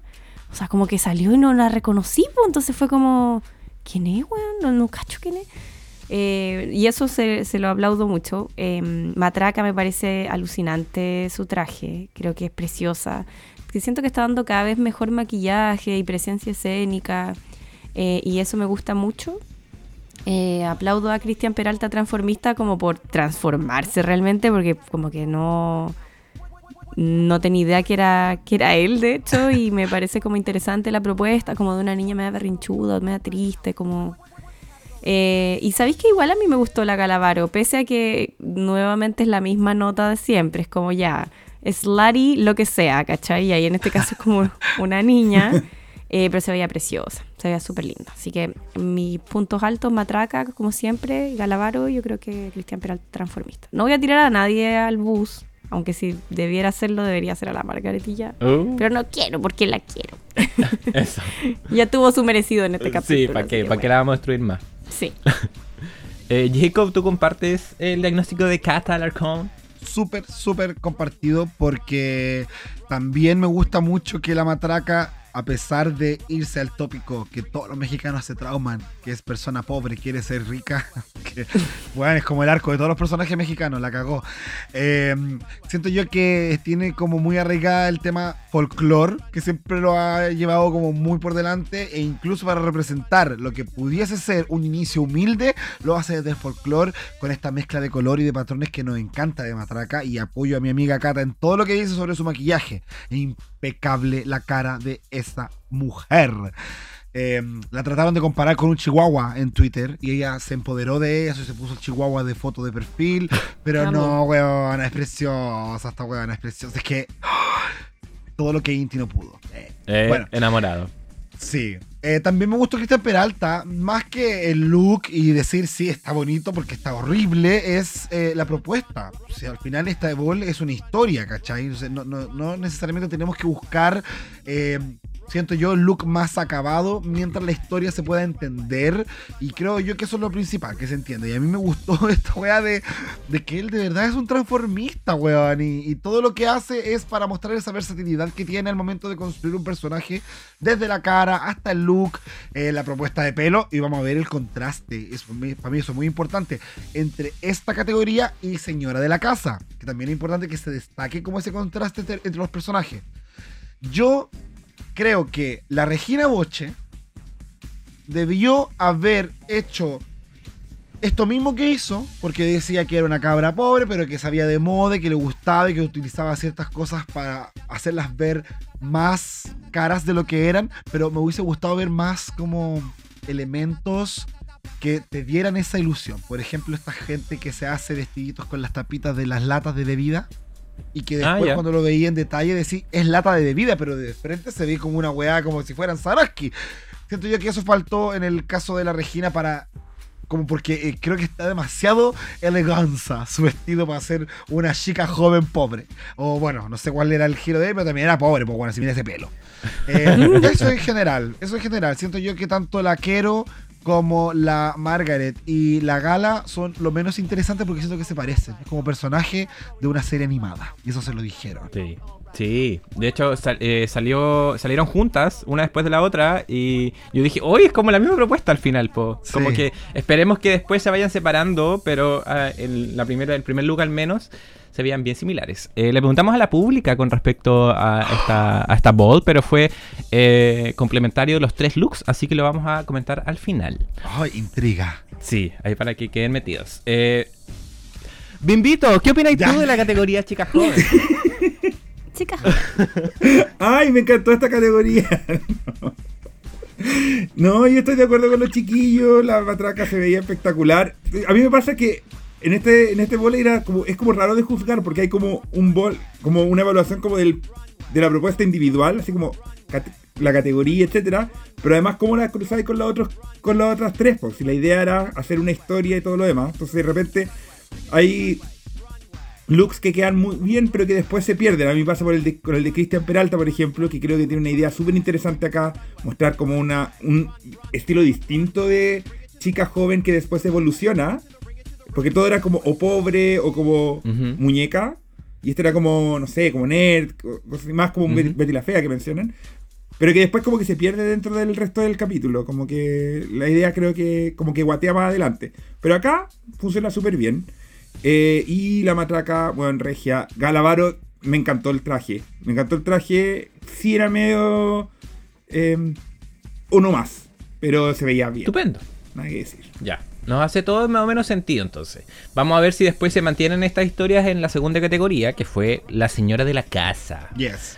Eh, donde la intención obviamente era ver ahora a, eh, esta niña más crecida, em, como más lograda. De hecho, el pedido de la categoría hablaba también de que fuese eh, una persona adinerada, entonces también venía a generar un contraste versus a la primera categoría. Jacob, ¿hay alguien que te llamó la atención o que te hizo sentido luego de, Matraca. luego de haber visto la primera propuesta? ya, muy bien. Sí, o sea, siento yo que Matraca mantiene la estética que estamos hablando del mismo personaje, un vestido grande, ¿cachai? Eh, eso me gusta, siento que mantiene como la misma estirpe de la buena que está representando y por lo menos el color turquesa abajo, o sea, sobre em, este rosadito que tiene por debajo en el forrado, se veía súper bien como mezcla y su cara estaba espectacular. Otra que también creo que se veía bien, pero como dijo ahí la Bimbo, quizás se pierde un poco en lo que quiere contar, es la Cristian Peralta. Siento que este traje blanco, tan homo, eh, pero muy elegante, con esta eh, em, estructura al medio, tipo corsé, y esta cabellera rubia, lisa, weón, que se le ve increíble. Eh, también creo que uno de los looks más fuertes. Em, y ahí dejamos a las otras dos a las otras cuatro, porque el de Garavaro no me gustó. O sea, siendo honesto, no, no lo caché como señora de la casa. Siento que es medio estrafalario para ser una señora de la casa, o lo que yo me espero en una telenovela sobre una señora de la casa. Eh, Lady Quero quizás fue muy simple, ¿cachai? El tema un vestido blanco con brillos. Eh, la Regina Boche sí siento que parece señora de la casa de telenovela, pero o elige, o son los brazos abultados o los flecos, po guana. Pero las dos cosas se siente que es mucho, ¿cachai? Eh, y además que sentía que se veía jorobada. Como que todo lo que ah. tenía la hacía verse como para adelante. Y mm. caminaba raro, como tenía el cuello como hundido. Y la Margaret y ya. Ya. Y ya. Y ya. Me gustó su cosita de medusa. Como estas ah, capitas tipo. Tipo Detox temporada 5. pero. Claro, pero yo con ella estoy perdidísimo en la historia que está contando en esta pasarela. Ya, no importa. No hay que mm. entenderla. Ni tampoco quererla. No, quererla sí, pues quererla sí. Oye, yo comparto en que la Cristian Peralta transformista opción 28 se veía, pero espectacular. Yo la vi salir, fue como, conche tu madre, qué preciosa. Eh, invito para que no te saltemos ahora. Eh, te, escuchamos. Ay, muchas gracias. eh, aquí destaco, me gustó mucho la matraca, obviamente, porque continúa también estos detalles como medio indígenas que recuerdan al personaje anterior. Creo que son detalles que son pequeñitos dentro del traje, pero que me hacen hacer el seguimiento a diferencia de la Christian, ¿cachai? La Christian se ve espectacular, pero ¿dónde está la corrección entre ese y el personaje anterior? Ni idea. La Regina Boche, yo voy a decir que me gustó mucho. porque me dio como exactamente lo que yo esperaba de una telenovela mexicana de los 90. La, Regina yo ya asumí que tiene su gusto pegado en, en esa época. No, no, no, le voy a pedir algo moderno a esta señora. Entonces me gustó que interpretara. Yo me sentí ahí toda la realness telenovela en Acapulco. ¿Cachai? Cuando se le muere el hijo y toda la cuestión. Así que creo que él encontró esa parte de lo que yo esperaba de, una bol de, villana de telenovela. Em, a la gala me gustó el traje muy bacano, pero creo que ella mismo lo dice, como que del personaje que es como New Rich eh, y que usa esos trajes. Entonces ahí como que lo entendía. Y la quiero, hija, no sé, no tenía ninguna, nada, nada, nada de conexión con la anterior. Un traje super basic que puede estar para cualquier runway, mm. de cualquier cosa menos de como protagonista de telenovela. Sí. Respeto. Falta de estudio. Bien, pues me encantó. Me gusta que le tires flores a la Regina. Eh, Cata. Eh. Cata, haz algo, no, no digas nada. No, no, no, dilo, dilo, dilo. ¿De quién? Eh, eh no, es, amiga, es mi amiga. Eh, no, esta categoría, la verdad, ninguna me sorprendió tanto. Sí, quiero destacar, obviamente, a Matraca, eh, pero más que por su vestido, que no me gusta tanto la tela, de hecho, creo que es como. Mira, pobrecita. Eh, me gustaron mucho sus joyas. De hecho, son como muy típicas, como de, de México. Es como una especie de collar muy amplio Em, es como con unas pequeñas mostacillas que se van armando como una especie de patrón, como de flores Em, hay señoras que son artesanas que hacen incluso como jaguares, como grandes construcciones. Y la matraca tiene uno muy bonito como de unas flores en los colores del vestido, así que me encantó. Eh, y coincido con eh, mis compañeros de panel. Eh, me gustó Cristian Peralta Transformista, no me mató, creo que es como sencillo, pero da lo que me pide la categoría. Em, Matraca también, como que siento que es el mismo personaje y eso es como lo que se está pidiendo y mucho más no hay que destacar. No puedo no tirar al bus a la Lady Quiero porque, como dice Bimbito, en verdad, como que lo básico no, no da, pues, en especial si es que la categoría es señora de la casa, es como y salís con esta cuestión que es como de HM, no más HM, ¿cachai? Como, digo, nada que ver. Pero eso, y no voy a decir nada de la Voldemort. ¡Ah! no, está bien, se respeta, se respeta, porque lo voy a decir yo. Ah, no, pero es que la, eh. la, yo creo, yo destaco mucho de la Regina como su actuación. De hecho, un poco también lo que le dicen el, el, jurado, eh, aunque de repente es muy sobre exagerado, pero en parte también la, la telenovelas son un poco así, ¿cachai? Y además que el enfoque noventero creo que está claro en las hombreras, en la peluca. Entonces creo que la intención se entiende. De ahí a como de que sea lo mejor, mm, no, no lo sé. Yo en lo mejor yo diría que está Cristiano, está Matraca. Eh, pero definitivamente para mí destaca en esta parte. Igual su eh, narrativa era era la más rebuscada. Era, la más rebuscada. Una niña pobre que eh, después. La joya, se le murieron los hijos. Sí. es como la trama de Mariana del Barrio. como que es eso. Sí, sí. todas, todas, las, telenovelas son la misma historia. La niña pobre que consigue algo y se le muere a alguien y pierde algún sentido importante. Y después se, vuelve mala. y le cambian la cara en una cirugía ahora, sí. ciega, se le muere el hijo, se pierde el hijo. Sí, sí. Pero sí, tenéis razón. Quizás como que en la teleserie dura tanto que uno ve todos esos cambios y dice, bueno, pero acá como era una pasarela, era como... Eso es cierto. Pero mi niña, recién eras pobre, recién te atropelló un auto y ahora... Sí, Tuviste hijos, ya los perdiste, weona. Así Y llorando en la próxima categoría. No, heavy, heavy, heavy la Regina Boch. bueno, y así de rápido, entonces pasamos a la última categoría, que fue Maldita Villana. Que ya era como eh, la cúspide de la historia, el clímax, donde ya veíamos a este personaje bien formado luego de, de todo lo, no sé, los desastres, las pesadillas que ocurrieron. Eh, y aquí vimos eh, propuestas bien distintas, unas que eran un poco más caricaturescas, otras que eran más tiradas como al villano mismo, tipo Disney, otro que era como se me deformó la cara y ahora tengo que ocupar una máscara. Eh, eh, o me operé mucho, o soy estupenda y tengo un vestido increíble. Eh, así que, Carita, en, el caso tuyo, ¿cómo cerramos esta, pasarela? a, quién, ¿A quién destacamos? Mira, igual me gustó la Regina Boch en esta pasada. aunque, aunque su actuación y todo fue como, ya, por niña, para. igual está bien, pero mi favorita, sin duda, es Matraca. O sea, como. Es que se pasó, como se veía. No, es espectacular. Como siempre le dicen como, no, tus trajes son de museo, pero es que de verdad esta loca es una fashionista. La, Valentina no se cansa de decirlo y eso me encanta. Es como, esta es mi niña fashionista, la niña fashionista. Y es verdad, o sea, tiene un sentido de la estética y del gusto que es precioso. Sabe cómo maquillarse. Acá encima era como una señora y se notaba como una señora, como con mucha elegancia y todo. No, me encantó muchísimo. Eh, la Gala Varo me pareció chistosa igual, o sea, como que no, no, entendí mucho su rollo. Era como una muñeca de trapo, no sé, como grande, y después era como que parece como que sabía que más usaba estas cosas, pero estaba medio mal logrado, pero me dio risa, como la, intención, me dio risa, como que la vi fue como, esta puta, siempre sale con cagua.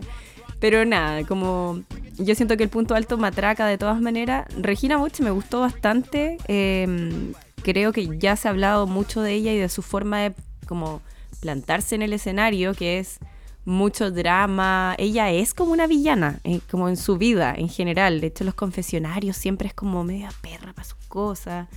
Eh, y creo que acá dio, dio como ese drama que esperábamos. quizás se pasó un pueblo, pero, pero bacán, o sea, me, me, gusta. Creo que son esas dos mis favoritas. El resto estuvo bien, no tiraría a nadie como esta vez, así como decir, qué ordinaria. No, creo que. Creo yo, no sé qué opinarán los chiquillos. Ajá. Ah, mira, veo unas caras ahí medias raras, pero agradezco, agradezco Cata. Jacob, en tu caso, eh, ¿hay alguna horrible o no? Eh, la Margaret está horrible. Pero no le cacho la bola, bueno, insisto. Historia perdida. Ella no. No sé si no entendió la bol o algo así. Em, porque, claro, tanto ella como la Cristian Peralta tienen colores que, si te das cuenta, junto al resto del elenco, como que no coincide mucho. Obviamente, la villana se representa harto con estos colores intensos. Em, puede ser un rojo, ¿cachai? El negro, que es el más habitual. Entonces, irte por un verde lima y un rosado I don't know. No creo que haya sido la mejor de las elecciones. Sí me gustó como esta idea de que la villana es una persona que supera la cara y se deja la zorra, como la Cristian Peralta o la Galavaro. Eh, el look de Galavaro me recuerda mucho a estos personajes de películas animadas menos villanescos, ¿cachai? El tema de que se cubriera el cuerpo con toda esta malla me recordó a la piel cabito también, eh, que se usa uh. esta weá, ¿cachai? Como para taparse el cuerpo de las quemaduras o de lo que se estaba haciendo la persona en sí. Em, punto aparte, el momento que nos dio después con el tema de eh, tienes la boca tapada y si hubieses hecho lip sync, ¿qué hubiese pasado? Y la buena muy preparada, con una boquita más chica, la Valentina quedó. ¿Qué opo? Quedaste de la greedy. lamentablemente. eh, sí le voy a subir los puntos a Lady Quero en esta pasarela. Creo que se veía muy bien. Creo que representa bacán este personaje de la vieja de mierda, ultra conservadora y católica, que después además vimos que se saca la ropa ya. Sí, la vieja católica se convierte en puta, lo hemos visto muchas veces. Pero siento que en el caso de ella se veía bien la elección de los looks. Eh, con el rosario incluyó súper gigante este cinturón al medio también me gustó mucho. Pero mi favorita nuevamente es la matraca más allá de su presencia y lo bacán y refinado que se ve el look, es el efecto que tiene. Me recuerda como un humo negro. ¿Cachai? Uh. Eh, y eso es pura maldad, pues. Entonces siento yo que representó la maldad no solamente desde el soy una mujer mala, sino que mis elementos, como represento este traje, es maldad pura. Y eso es lo que me gusta porque siento que piensa un poquito más allá de las cosas. Que solamente ponerse un vestido que te dé opulencia, y al mismo tiempo villana. Que es lo que le pasó, por ejemplo, a la Regina Boche. Siento que se ve súper bien, pero no me impresiona. Me deja hmm. A pesar de que tiene mucho más elementos que los de la matraca, pero para mí el de la matraca es mucho más efectivo que el de la Regina. Vamos a estar esta temporada pésimo con la Caco. Por eso yo me estoy tomando un break. Por eso me estoy tomando un break, chicas. Sí, de hecho yo le, de hecho, yo le dije que descansara. Ah, no, pero está bien, para los gustos colores. Ajá. Eh, yo sé que Bimbo le encantó eh, Regina, así que te escuchamos, amigo. Te voy a apoyar en esto. A la Regina la tengo en mi top de este de esta categoría. Creo que representa. si la anterior representaba a la protagonista de telenovela mexicana de los 90, cabrón, representa a la protagonista, a la villana de, las de los 90. Me encanta que además también había una transición que era como mucho más natural, como que efectivamente tuve que decir, ah, este es el personaje que se puso, se puso malita.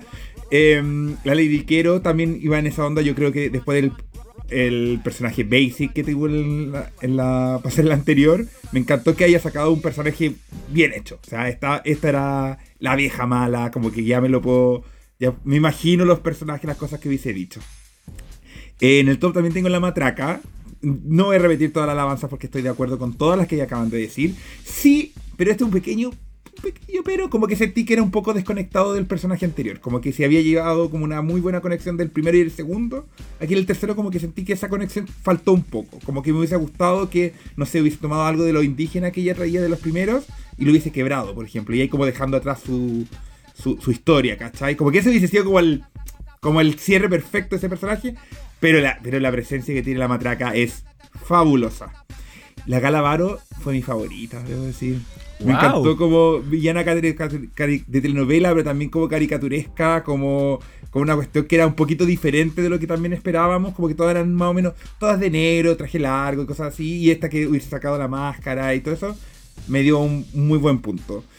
Eh, Christian y, y la Margaret, eh, sé como, está bien. La Margaret creo que de los tres looks, incluso este fue el que más me gustó, porque pero sobre todo por el maquillaje, como que me gustó esa como referencia media a Úrsula de la Sirenita, pero el traje, niña, nada. Podría haber sido la primera categoría.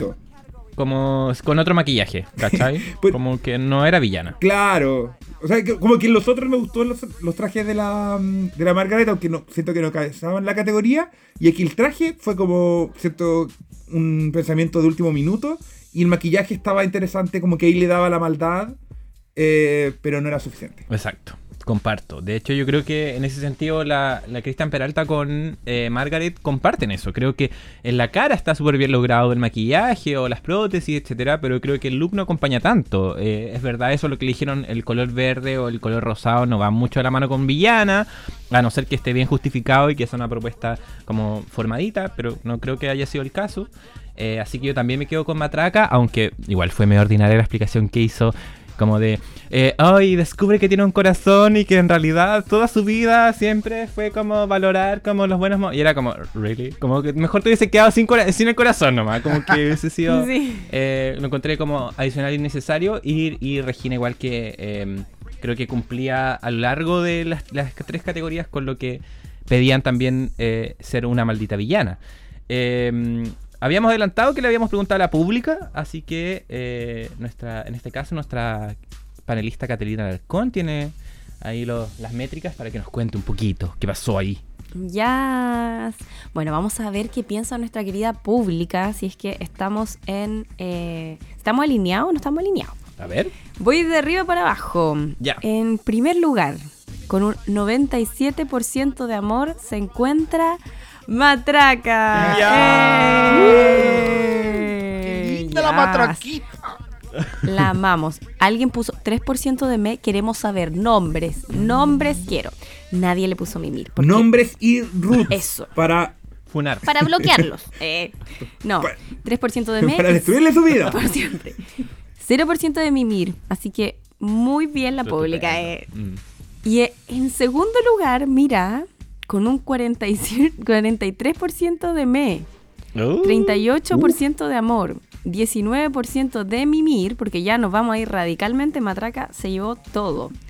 Está Regina Boche. Mira. Ah, Pero qué pena destacarte por el me. El segundo lugar. muy abajo. Bien abajo.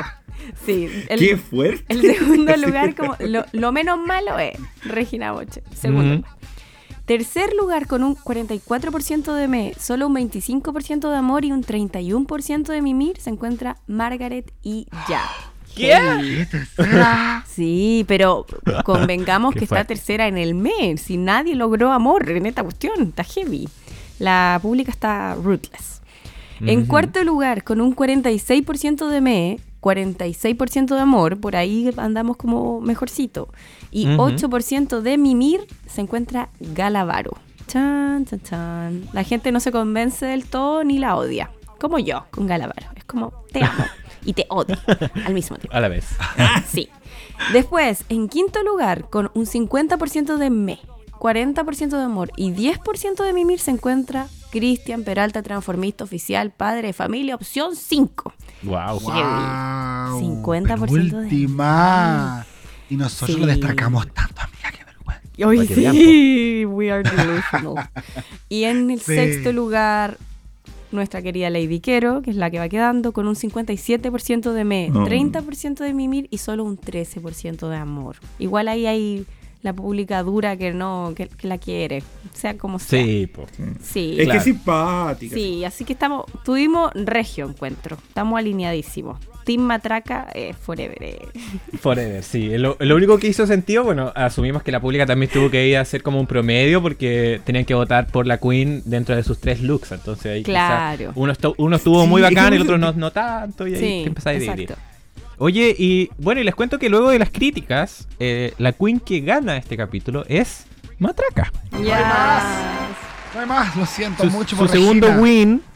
Sí, de hecho, eh, ahí nos muestran la cara de Cristian Peralta y las Reginas podridísimas. Como que ella, una de ellas asumía que iban a ganar. Em, entendemos también de que hubo más énfasis en la pasarela, entonces que en el mismo desafío de actuación. yo, creo que ignoraron el, el, sketch, como que la Lolita y la, Valentina como que miraron el sketch y fue como, ok, hagamos como que esto no existió. sí, así fue. Guiémonos por lo que tenemos al frente. Y fue así, eh, al punto en que Regina estuvo safe, Gala safe y Christian Peralta safe. Y las que pasan al lip sync, lamentablemente, es Margaret y ya versus Lady Quero. que en esta oportunidad hicieron un lip sync de Quítame ese hombre del corazón por Pilar Montenegro. Temazo. ¡Qué buen tema! Pero no, y yo tengo problema con la versión, debo decirlo. Como dijo la, la Valentina. ¡Versión banda! Ah, versión banda. Quítame este hombre del. Por si acaso. Quítame este hombre del corazón. Versión banda. versión banda, exacto. Em, y de hecho era el primer lip sync de ambas. Así que estábamos abiertos a sorprendernos dentro de esta, de esta parte. Eh, ¿Cómo estuvo el lip sync, Jacob Bla Lo sentí largo, lo sentí largo. A pesar de que me gusta la canción, sentí que era muy largo porque la canción estaba lentita. Lo que sí te puedo decir es que em, no creo que la Margaret haya caído en la desesperación, como dijeron en un confesionario por ahí. Pero sí siento que cayó en la repetición y fueron pasos que quizás no estaban tan entretenidos como el de la señora católica. Que a esta huevona le venía súper bien al traje el, ritmo de la canción. Estas viejas cuicas, viejas refinadas que bailan piolita en un carrete porque no quieren mostrar que son buenas para el hueveo. Eso me dio a la ley Viquero y la verdad es que se lo compré todo. Lo que no estoy entendiendo de México es por qué evitan tanto confesionario dentro de los lip sync. Literalmente, el reveal de Lady Viquero pusieron a la guana explicándolo completo. En vez de que nosotros lo viéramos y lo disfrutáramos, la ponen a ella diciendo voy a hacer esto, esto, esto, esto. Pues súper largo ese confesionario. Y siento yo que pierde efecto finalmente lo que ella hace, que es sacarse este traje y poner lo, que está más ajustado atrás. Pero la verdad es que mm, mantengo lo que dije al principio. Siento que la Quero le acertó 100% sin tener que desbordar tanta energía para poder representar esta canción versión banda. Ya, porque sabemos que la versión no banda es mucho más, tiene mucho más sonido, tiene mucha más pasión. No sé, esta weá era como una, una ranchera, weón. Sí, cualquier weá. Cualquier weá esta versión, entonces. Pero bien, igual, hasta, igual la canté. O sea, obvio que sí, voy a cantar. Obviamente. Obvio. Sí, pero bien, bien igual, bien, bien por la canción. De, nuevamente agradecido de una elección de México después de varias que no fueron tan de mi gusto. Es verdad, es verdad. Y definitivamente en ese sentido la quiero supo construir más su performance. Eh, tuvo varios momentos ahí que eh, hicieron como una narrativa que pudiese estar un poquito más superior a Margaret. Y ya, tú eh, me invito a pensar lo mismo. Completamente, la quiero, yo estaba enfocado en verla, me encantó, interpretó no solo la canción, sino que también el, ritmo, el versión banda, creo que fue preciso para su personaje. Em, y nada, la Margaret como que estaba al fondo y sentí que estaba haciendo una y otra vez los mismos pasos. Entonces no sé cómo dice Jacob. No creo que sea desesperación, solo que no había mucha creatividad. Sí, pues. De, hecho, en, ese momento también la, la Margaret dice, esta es la esencia de la Margaretilla. Si ya no les gusta, ya no les va a gustar. Eh, y fue como, sí, amiga, no le gustó. o sea, puede ser que a lo mejor lo mismo del tarot, como que en el fondo, lo que tú decías ahí, como cuando salió la carta de la muerte, que la era como, o cambiar o te vas, y fue como medio chao, así como ya me voy y tal, estoy condenada, mm. ya viendo los otros looks no voy a quedar, y aquí no estar, eh, adiós. Estoy de acuerdo con todo lo que dijeron. Y me hace sentido lo de la Margaret, que quizás entendió más que por lo del tarot, como que fue leyendo el capítulo y dijo como, bueno, esta gente como que no me quiere así y yo soy esto y no tengo que cambiar. De hecho, yo me, metí a su Instagram y me puse a ver sus comentarios. Y igual le puse como, no, no cambies tu maquillaje, no cambies nada. Em, y la gente en general le decía lo mismo, como tu esencia es tu esencia y, como que la gracia de ser drag es que tú quieras ser quien quieras y que vivas tu fantasía como quieras y como que igual es heavy que, no sé, pues que en el fondo tuviera que vender otro personaje para que el jurado la, la, quisiera. Y creo que un poco el lip sync fue eso, como ella fue Margaret y ya, y al que le gusta bueno y al que no, filo, y si no se va, ¿caché? Como que para mí fue un poco eso el lip sync. Em, también estoy agradecida y como más tranqui porque al principio decíamos como, estos son los lip sync de Drag Race México, como chucha. Pero eh, yo creo que ha ido mejorando, así que bacán. Agradezco la canción, me da mucha risa lo de versión banda, como que cuando lo dijo la Valentina yo fue como, oh weón, esta weá es como obvio que se la mega recalcaron en el guion, así como, tú no decías esta weá y nos van a demandar, weón, así como, ponle una, una talla, me da lo mismo, pero tú mencionas que esta es la versión banda porque esa es la que pagamos, weón. si no, cagamos. No, demasiado, me dio mucha risa. Y sí, efectivamente la quiero, se, se tomó todo, pues como que se adueñó del personaje y me dio un poco de lata porque yo me, me gusta la quiero, creo que, que, vende, sabe lo que vende y eso es bacán. No es como mi drag favorita, em, pero sí sentía de que la Margaret se estaba como perfilando como protagonista desde el comienzo. Entonces me hacía sentido de que la que se fuera ahora fuera la Lady Quiero. Sí, pues. pero, pero en el fondo como nada, como estuvo en el bottom de manera correcta, pero el lip sync lo ganó con todo, o sea, no hay nada que decir ahí, y ahí fue como, pucha, se va a ir mi niña y no hay mucho que hacer. Se sintió justo. Pero bien, it feels correct. Sí, feels correct. Lamentablemente para muchos gana Lady Quiero, y la eliminada de este capítulo es Margaret y ya. Ah. Eh. Una eliminación bastante emocional. Vimos a Valentina y a Lolita muy emocionadas. La Lolita sí, bien, así como un ataque de, angustia, no sé. Oh, yo no le eh, eh, creo nada. Sí, ella cree que todavía está en su lip sync de Francia. No, basta con Lolita, basta. Me tiene hasta acá, arriba de mis lentitos, no.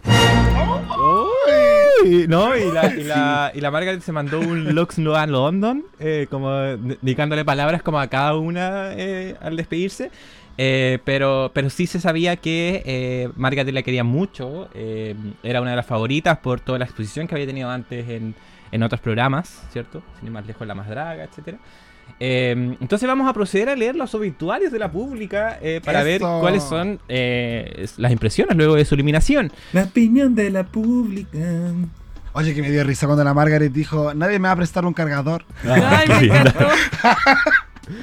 Bien, entonces en honor a Margaret y ya vamos a leer los poquitos obituarios que llegaron para ella, partiendo eh, con eh, nuestro eh, panelista invitado el día de hoy, eh, Bimbito, para que leas los primeros dos. Perfecto, partimos entonces con la Cote Lu. Dice, y ya. Volví. Ja, uh. Pucha hija, fuiste, pero era tu hora. Pero era tu hora. Me simpatizaste, pero el Cristian está apernado. Desearte éxito. Besitos, besitos. Es un poco verdad. Sí, es real, pero. Vamos a la cristiana. Átomo Disperso nos manda el siguiente obituario. Buenísima drag, un maquillaje exquisito y no la supieron apreciar. Lamentablemente Lady Kero tenía más herramientas en este lip sync, aunque no fue memorable. Agradezco los temones que están colocando. Sale Misoa. Corazón. Y besitos. Señora interna. Como una boquita así. Ah, como... Eso.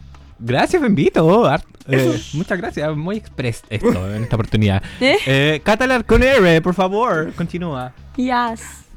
Arroba mi escena final. Yes, my scene. It's back. My scene. My scene. OMG. Los spoilers no son ciertos y no llegas a la final. Margarita y ya eres un ícono tú eres la superestrella drag mexicana y que soporte la Lolita y el mueble de Oscar Madrazo, que no tienen ni una ¡Oh! pizca de personalidad. Margaretilla, siempre serás famosa. Te amo, bebita kawaii. Oh, me encantó. Se le encantaba a Maicin, le encantaba a Margaret. Sí, le encantaba a Maicin, le mandamos besitos. besitos. Arroba parece que es. algo así. J-U-L-L-S-B. Mmm, me. Una carita como de. Mm, ya se había tardado en salir. ¡Oh! No. Todo lo contrario a la Maisibel. la tenían quemada hace rato. Eso. El contraste. Hay de todo. Gracias, Cata. De nada. Seguimos con Jacob Blabla. Ok, voy con mi amiga que estaba tan contenta anoche, Sandy Nahuel con su corona de patitos. Yeah. La Nitra la miró desde el escenario y le dijo, tú eres mi reina. Ya, vamos con Sandy Nahuel que dice: Maguitos querida, ese estúpido panel no supo valorarte, solo le daban con tu make-up y para el caso nunca fue igual. Ponte lentes madrazo para que puedas valorar la versatilidad que ofreció Margaret esta season. Agradezco al verte en Drag Race. Se sabe que te queremos y apreciamos desde la más draga 1, obvio todos la apreciamos mucho desde. Pero se quiere, se quiere. A seguir para adelante nomás, que sin magos, para hacer todo de primera, estaríamos más que cagados. Risa, risa, risa, risa, risa. Eso. Muy bien, Sandy, muchas gracias. Y es verdad que ahí fueron bien buenos para jugar a la Margaret con su maquillaje. Y vamos con Deep Pipex Blue que dice, Margaret, estuviste un poco mejor que la más draga 1 por lo menos. Al menos te fuiste con un lip sync que te gustaba. Y espero que seas la Miss Simpatía de la temporada. Ah, No. una No. carita sonrojada. Sí, lo más probable es que gane. No sé si lo van a dar, pero. Si es que hay. Ah, quizás no. Sí, yo creo que sí. Sí, también creo. Bueno, y cerramos entonces los obituarios con eh, Javieros. Uy, ¿qué dice? Las críticas nefastas del jurado a este capítulo ya no las aguanto. La Lolita sola echando- echándose al agua con su apoyo cegado al padre de familia. Y le seguían Yes. criticando el maquillaje a Margaret cuando siempre trataba de hacer algo diferente. Entiendo que sea de las más débiles, pero encuentro que en el challenge destacó por mucho más que las otras en cuanto a actuación. La verdad no la merecen este programa mucho arreglado. Que se acabe ya que está peor que la producción de Gran Hermano. Ah, pero es verdad. ¡Con Gran Hermano no! ¡Con Gran Hermano no! Eh, Javieros. Ay, an- anoche- 3-3-1. Eso, anoche Eso. en el show había un chico que andaba como con su celular y decía como Trinidad, tal. Bueno, me dio, sí, me dio mucha Me encanta. Sí. Ay, que y estoy Siempre muy de acuerdo con Javier. Me, está me representó en toda esta season. Me encanta. Se resumió. Bien, pues ese fue el capítulo 7. Vamos a pasar al tiro del capítulo 8. Ah, como que, ah, como que no pasa la Vamos, cosa. vamos. Así que el capítulo 8 se llamaba Levis Runways y hacía referencia a un capítulo de diseño donde había que ocupar las prendas de eh, Levi's para hacer un look de elegancia extravaganza ocupando mezclilla. Pero antes de eso, vimos un mini reto donde debían convertirse en luchadoras para luego hacer una sesión de fotos en un ring de lucha libre. De hecho, le dieron 5 minutos para personalizar máscaras de lucha libre mexicana y pensar en su nombre. Ahí fuimos viendo eh, a la gala que fue la Charra Roja, eh, Matraca la Guarachita, Lady Quiero que era la chica chicatana vengativa, Regina Boche que era la co- Coyote Cojo. Pensé que había una talla ahí como de por medio, pero creo que no funcionó. Eh, Cristian Peralta, que era la araña peluda, que andaba con su arañita peluda. ¿Qué les pasó con este mini reto, bebés? Eh, hoy esta vez encuentro que hubo una gran, gran producción en las fotos. Hemos criticado de que eh, parece de celular y esta vez no. Esta vez eh, contrataron a un fotógrafo profesional y, y se agradece. Me encantó que usaran props como propios de efectos especiales del cine, como que también son propios de efectos especiales de la lucha libre, como las botellas que están hechas de azúcar, entonces no, no te rompen, pero pues como para azotar a alguien. La silla, como muy, muy entrete me pareció. Un buen reto. Y las fotos están preciosas. A mí me encantó. Me encantó la matraca, es que la matraca tiene mucha personalidad, hizo como unos Sí. lift, como hacía un montón de cosas. De hecho, el Galavaro muy patúa dijo como, hoy matraca está dando Galavaro en esta sesión de fotos. Ella. no es capaz de decir cómo lo está haciendo bien, maldita. Ay. Así que nada, fue un Siempre buen shady. reto. Sí, siempre shady. Sí, estuvo divertido. Le tiraban las sillas, las mesas, todas las botellas. El que agregaran eso lo hizo para mí más espectacular. El hecho de que Sí. pudiesen de verdad. Y que heavy que todavía hacían lo desestresante, que era romperle la silla a otro encima. Eh, ¿Será real? Yo nunca lo he hecho, pues. Entonces, eh, habrá que cachar. Eh, pero sí, bueno. Yo quiero hablar de Regina Boche. Oye, pero es que la Regina Ah. se pasa, weona. Eh, porque, claro, ¿cómo pensamos, por ejemplo, en cómo se vería esto en la versión local nuestra, ponte tú? De una buena que te reconoce en el confesionario que agarré paquete, mordí culo, lo manoseé entero. Porque al final ese era su objetivo, era manosear al, al Pit, creo que estaba bien bueno, la verdad. Y ahí Sí. nos contó que era dominante, que era activa, que era toda dotada. Aprovechó, sacó todos los lugar. que tenía para contar. Sí, weona. Eh, a pesar de todo, buena foto. O sea, tener al luchador ahí sometido eh, y la máscara también estaba bacán. Porque aparte había que hacer la máscara, entonces creo que estaba bueno. Pero me llamó mucho la atención como el miedo a. O sea, el no miedo a la funa. Al reconocer que estáis manoseando al hueón, ¿cachai? Sí. Ya, eso punto aparte, pero sí, también me quedo con la foto de la matraca, que al final igual teníamos dos fotos. Había una que era en movimiento y la otra que era más posa. Acá estamos viendo en la Wikipedia que dejaron la con movimiento de la matraca cuando le rompe la silla. Eh, y lo que me dio pena fue que la que ganó fue justo la que no vi, weona. Porque como que me desconcentré, miré una mosca y pasó la Ibiquero. Y después dijeron que ella había ganado. Así que no cacho porque ganó, si me pueden contar ustedes. Lo que pasa es que la, quiero, eh, como que, no sé si al inicio no había cachado que era una sesión de fotos, entonces llegó al toque como a pelear con el weón nomás.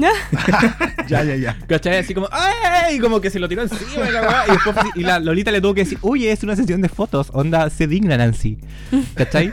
Eh, por eso creo que fue como que causó simpatía, pero ¿qué te pasó a ti, Bimbo, viendo a Lady Quero? Eh, mira, yo vi el capítulo como súper tarde, entonces como que me estaba como medio cabeceando en este momento, pero me dio mucha me dio mucha risa. Hay momentos que encuentro que son icónicos, como la Regina Boche cuando le pregunta el, el nombre y dice, coño te cojo, y queda como mirando y como que queda como el silencio.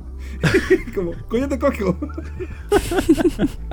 Porque creo que la talla es como, yo te cojo. Yo te cojo, claro, algo así pensé, pero no calzó, pues, eh, como cuando le, la primera cuando le pegan la botella, yo quedé como, como al principio pensé que era botella de verdad, pues, ¿cachai? No, no hice el nexo de que eran de, de utilería, pues, entonces como los primeros segundos, como que cuando dice la Galamaro, puedo pegarle con una botella, ¿cierto? y le dicen sí, yo quedé como, weón, ¿qué onda?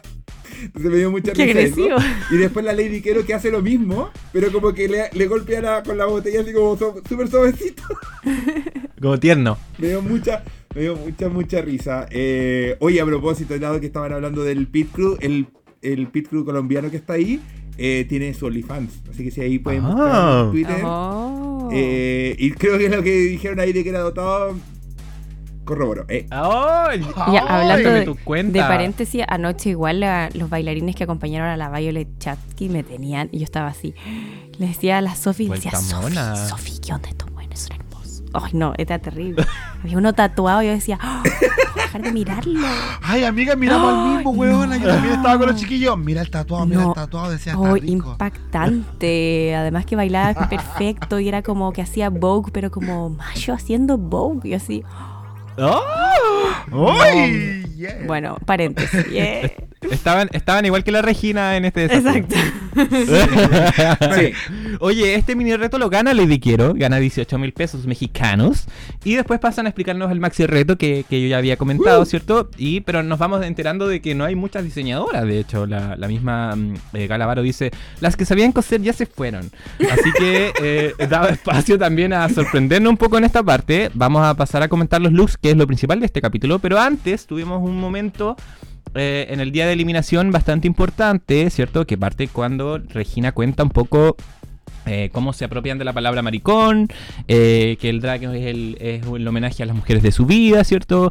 Eh, Cristian Peralta cuenta también de que estaba haciendo Alejandra Guzmán, una pregunta que nos hicimos en su momento cuando conoció a su mujer, pero la historia se detiene cuando empieza a hablar Lady Quero, ¿cierto? que empieza a contar un poco de las relaciones con las mujeres, que, sus amigas la defendían cuando era chico en el colegio porque sufría de mucho bullying.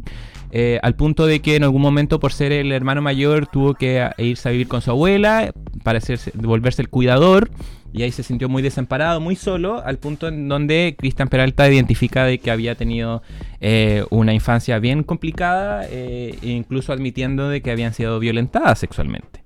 Eh, aquí es donde obviamente Lady Quero se desarma un poco y hay un abrazo como grupal, obviamente de contención, em, pero creo que no habíamos visto esto eh, a lo largo de las franquicias donde vemos que una, persona del elenco se identifica con la otra sin que termine de contar su historia, eh, como para, apoyarla, ¿cierto? Para, ayudarla a contener. ¿Qué, les pasó a ustedes en este bloque?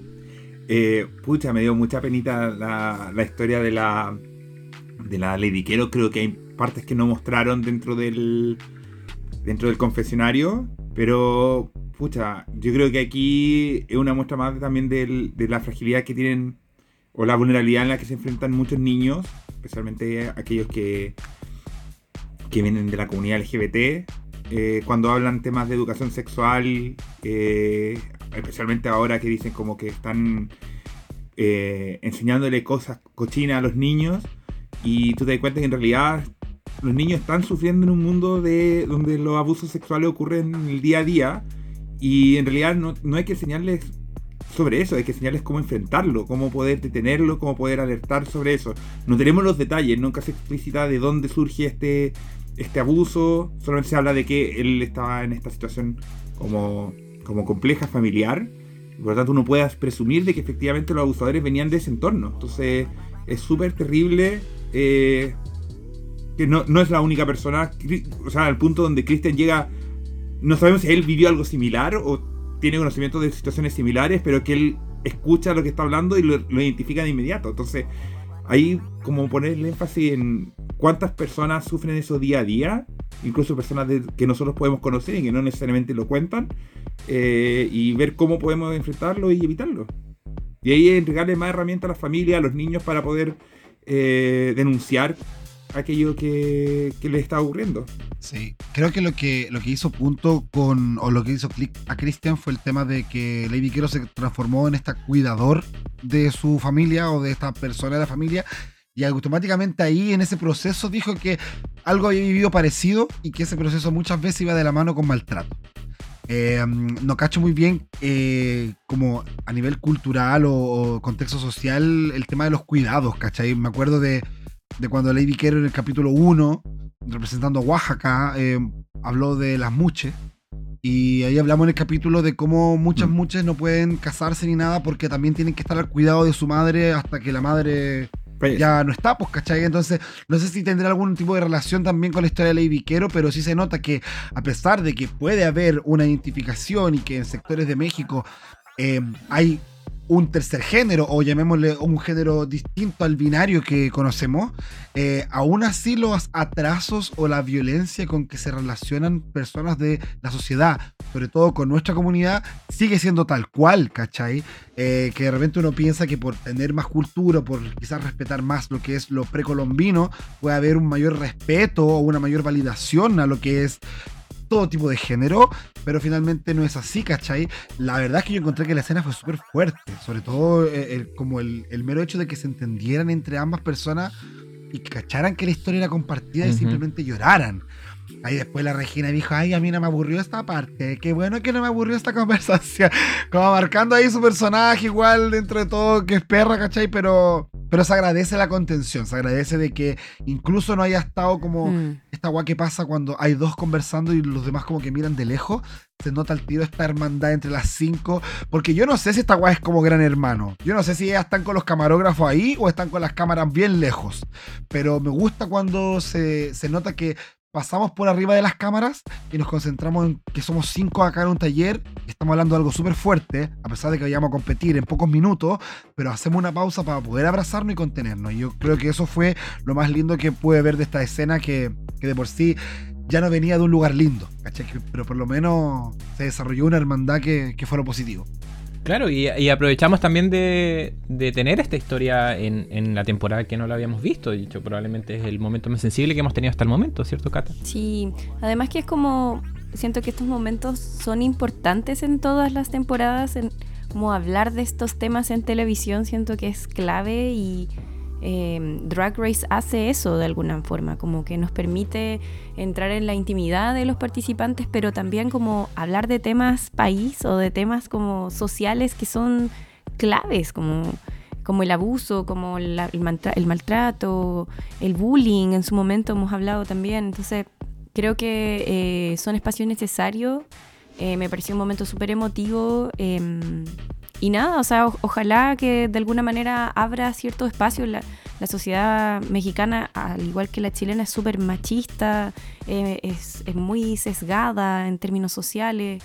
Eh, entonces, ni me imagino cómo tiene que haber sido vivir esa infancia como de niño queer, más encima abusado, tiene que haber sido muy doloroso. Entonces, ojalá que, que el hablar de estos temas en la televisión de alguna manera habrá espacios de contención y, y, de diálogo, yo creo, en la sociedad. Eso es súper importante.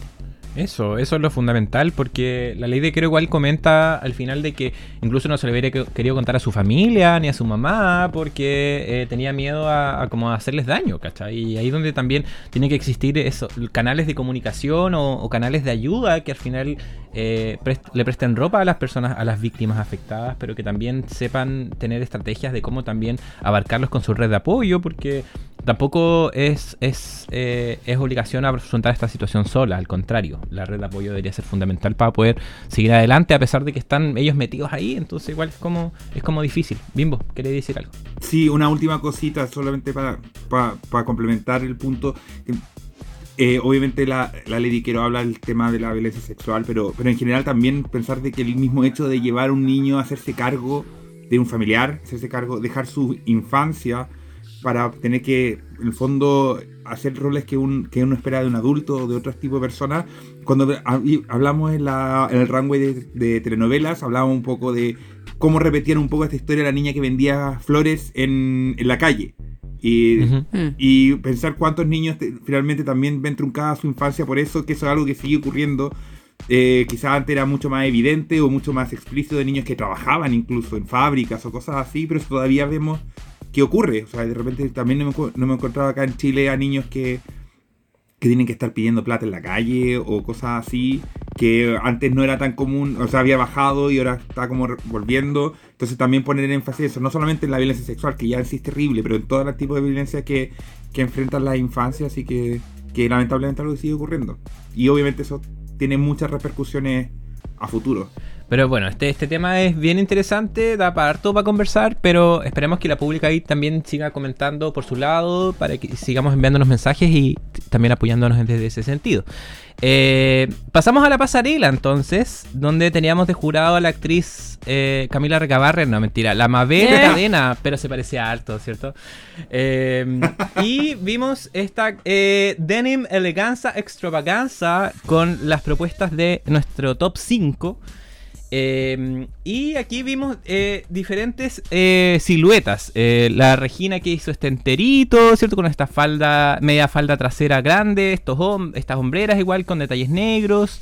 la Calavara que hizo este vestido de gala con una cola de sirena hecha de chaquetas, comentado por ella, ¿cierto? Lady Quero que hizo esta, esta propuesta de chica punk con este corset y esta falda abierta adelante. Eh, Cristian Peralta, que habló de referencias de David Bowie, de Alejandra Guzmán, eh, más rockera, pero que eran estas como hilayas colgando ordinarias. Hartos giros, así hizo la chica como para pa, pasar piola. Y la matraca que eh, vino con esta propuesta editorial de diferentes patrones cuadrillés complementados con la mezclilla que se veía pero estupenda. Así que eh, Jacob Blabla parte comentando la categoría Denim Elegance Extravaganza. Perfecto. Mira, eh, siento que se veían bien las cinco, ¿cachai? Creo que la que menos bien se veía, porque finalmente termina siendo más pobre look, es la Cristian Peralta. A mí estos dos capítulos lo he disfrutado porque pensaba harto en la Catalarcón, que hablaba de ¿cuándo va a caer? ¿Cuándo va a caer la Cristian Peralta? Que caiga. Y acá cayó estos dos capítulos, o sea, la hemos visto atrapada en sus pensamientos porque sabe que le está respirando en la nuca. El voto es buena, entonces... Fuerte. Está interesante. Pero no se lo dan, po, no, que son los heavy. Eso es lo heavy. Aún no cae. Pero ha sido vulnerable, se ha sentido vulnerable en su propio desempeño, ¿cachai? Eh, sí creo que ella sabe vender súper bien el look porque efectivamente estas tiritas se veían bacanes cuando giraba. Mi tema, y que no tiene que ver con que no apruebe este look, es que siento que son muy pocas tiras. Me mm. encanta esta idea mm. de que un vestido esté full construido arriba y de repente se destruye hacia abajo en miles de tiras. Pero tiene que ser harta tira, pues, weón. No tienen que ser un par de hilachitas. Entonces, mm. yo creo que ahí está el tema, porque aparte, cuando tenía la chaqueta puesta, sí se veía bien Kuma. La Valentina se lo dijo harta veces. Sí. Como que bueno que te sacaste la chaqueta. Eh, dejando ya de lado, eh, creo que el otro lugar lo disputa la Regina Boche, pero muy de cerca con Lady Quero. O sea, no siento que haya una hecho más trabajo que la otra. Solo por gusto personal, creo que Lady Quero hizo un look con mucha más personalidad que Regina Boche. El de la Regina está bacán, está bonito, está entero, me gusta. Siento que se lo dijeron, es su estética. Quizás la estética es muy diferente a la que tienen las otras. Ya se quedó muy atrás. Pero no por eso es mala la estética. Solamente que siento que con las incrustaciones, las cositas que le puso a Lady Viquero en detalle, para mostrar los bordes, los accesorios que usó, o sea, utilizó harto recurso de lo que pudo sacar del taller, siento que entrega un traje mucho más completo que el de la Regina, que ahí estaría. La Regina sería cuarta y la otra sería la tercera. Y arriba, creo que las dos están impecables. Eh, el que la Galavaro se haya hecho un vestido de ocho chaquetas de mezclilla, yo digo, wow. O sea, de verdad, la buena talentosa. Pero sí me voy a quedar con la predictibilidad, en mi caso, pero es que es la matraca. Y es que, claro, o sea, si yo veo el traje de la Galavaro, igual veo un vestido de traje como completo, ¿cachai? No me hace gaspear un vestido Sí me hace gaspear cuando una huevona viene con una construcción un poco desequilibrada, no tan simétrica, pero bien hecha. Y yo digo, wow, qué interesante. Y ahí es donde la matraca, por lo menos para mí, hace un punto. O sea, ese pelo se le ve maravilloso junto con el maquillaje, pero la mezcla de nuevo de los patrones, que se atreva tanto a mezclar patrones la matraca y que le queden bien, es lo que más me gusta de ella, de su, estética. Em, así que no, bacán, el tema del del bracito con volumen, otro brazo destapado, lo mismo, pero abajo, ¿cachai? Una pierna tapada y la otra destapada, para mí por lo menos hace como esta simetría pero asimétrica, ¿cachai? Y lo vuelve un look muy interesante. No es la mejor wea que yo he visto, pero para ser de eh, mezclilla, creo que está terrible bien acabado y la felicito por su creatividad. Fíjate tú. Mira, predecible pero hace sentido. Gracias, amigo. ah, sí. Gracias, amiga. Seguimos como invita entonces. Hoy. ¿Estamos de acuerdo con el ranking de Jacob Blabo? Eh, sí, estoy de acuerdo con el, yo creo que en el mismo orden incluso. Creo que el, runway estuvo espectacular en general. De partida tuvieron todo el capítulo diciendo que esto iba a ser un desastre. Entonces cuando salieron los trajes fue como, bueno, ah, bien. qué bien. general uno siempre encuentra en estas cuestiones algo que te da cringe o que decís cómo alguien pudo salir de esta forma. Entonces todos los trajes estuvieron buenos. Todos los trajes están categorizados. Podrían categorizar yo creo que en un safe o un top en otros, si uno los comparara con otros eh, challenges similares de otras franquicias. Em, ahora, ¿merecían todas quedar? Yo creo que sí. Yo creo que son de esos capítulos donde estoy adelantándome un poco al resultado, pero eh, no, me cuesta decir que alguien estuvo mal y top. ¿Lo hicieron para salvar a Cristian Peralta? También. o sea, eh, hay que reconocerlo, era la persona que estaba más, más baja, pero me costaba también pensar que lo mandaran al, a eliminación por este traje, porque creo que logró el cometido, se veía bien. Y, si comencé a ver los detalles, claro, podría haber tenido más franjita y todo lo demás, pero lo, lo vendió espectacular y todo eso. La Regina yo creo que hizo un traje maravilloso en su estilo y por lo tanto me cuesta criticarlo y decir como no, es que debería haber sido más fashion forward o debería haber sido más glamoroso cuando no es Regina Boche, seamos honestos. Mm. Em, la Lady Quero creo que quizá el, pelo que yo creo que es lo que más me, me molestaba. Creo que con otro con otro traje, con otro pelo se hubiese visto más elevado, no sé. Mm. Eh, la Galavaro se veía espectacular, nada que decir. Y Matraca, conche tu madre, cuando salió fue como, ya, listo, corona. Corona. Yo creo que si si logramos superar el, eh, el jurado eh, comprado por Cristian Peralta y gana finalmente Matraca, yo creo que este es el momento. Este es el moment cuando Corona, eh, cuando Corona, cuando Matraca gana la Corona. ¿Cachai? Como que esa salida es como, weón, maravilloso. El, traje que se hizo el tartán como, como a mano, weón, nada, nada que decir. Estupendo, increíble, estupendo, impresionante. Bien, po, me encanta. Cata, en tu caso. Quiero escuchar a la Cata Larcón hablando de Cristian Peralta. Este es el momento con el que vine. Jesús, ¿por qué? Porque me, me da material, ¿eh? No, voy a partir como de adelante para atrás. Porque eh, mi favorita, por supuesto, Matraca, ya dijeron todo. Em, me encanta la elección de la peluca. Eh, la idea como de esta chica como joven, empoderada, que anda por ahí como, no sé, Em, la actriz dijo algo como de que sentía de que era muy avant-garde y que esta chica se notaba como que tenía buen gusto. Me parece que es muy de pasarela y muy de revista este look. Eh, pese a que es sencillo, de hecho me cargó la Lolita porque todos empezaron a opinar bien de la matraca y la Lolita dijo, ¿en serio? O sea, ¿eso les parece? Y es como... La, la, quería, destruir, pero como todo el resto dijo que era genial, ella no dijo nada. Y fue como, ¡ay, la odio! Pero nada, o sea, objetivamente es un muy buen look el de la matraca, una muy buena, eh, un muy buen capítulo para matraca, sí, de todas maneras. Eh, luego me gustó bastante Regina Boche. En general la Regina Boche tiene como no, no tan buen sentido de la estética, por decirlo así. Eh, pero es un muy buen personaje, entonces se salva. Pero yo creo que acá lo hizo súper bien. Como hizo un corset que tenía una buena construcción. Eh, con esta como colita que iba arrastrando, que estaba súper bien, eh, combinaba con las botas. Eh, le criticaron bastante como los accesorios y la peluca, estoy de acuerdo, quizás menos era más en este caso porque su traje medio motomami, medio como chica motoquera empoderada, eh, ya era suficiente. Tenía manguitas, tenía cola, los brillos de las botas. Yo creo que ya estaba bien. Eh, pero bueno, Regina Boche un poco eso, pues siempre tiene, tiene algo que uno dice como, ay, pero chica, ¿por qué? Pero está linda, me encantó. Se ve, se ve preciosa y creo que Matraca y ella son mis favoritas. Eh, la quiero y la Gala me parece que están bien. Eh, en cambio, Cristian Peralta, transformista, padre familia, eh, yo tengo una pregunta en el fondo, como esta chaqueta que él tenía encima no la hizo él, por cierto, sino que era una chaqueta que se puso nomás. Que estaba lista, parece. O haber dicho como pequeños detalles nomás. Peor. Eso, eso lo hace peor este look. Como más allá como de esta idea de las tiritas que me parece bastante pobre em, y como no hay mucho más que decir. Es cosa de mirarlo nomás y decir como, ¿qué onda? Como lo único que tiene que hacer, o, o, lo único que puede hacer más bien, es tratar de venderlo, porque es tan malo el look que es como, o, sea, o lo vendo o lo vendo. Y lo vendió la perra. O sea, ella sabe plantarse en el escenario y se daba vueltas y tomaba el brazo y no sé qué, y giraba y giraba y giraba, porque lo único que tenía era ese efecto dinámico que dan estas como winchas que tiene él, ese como eh, enterito.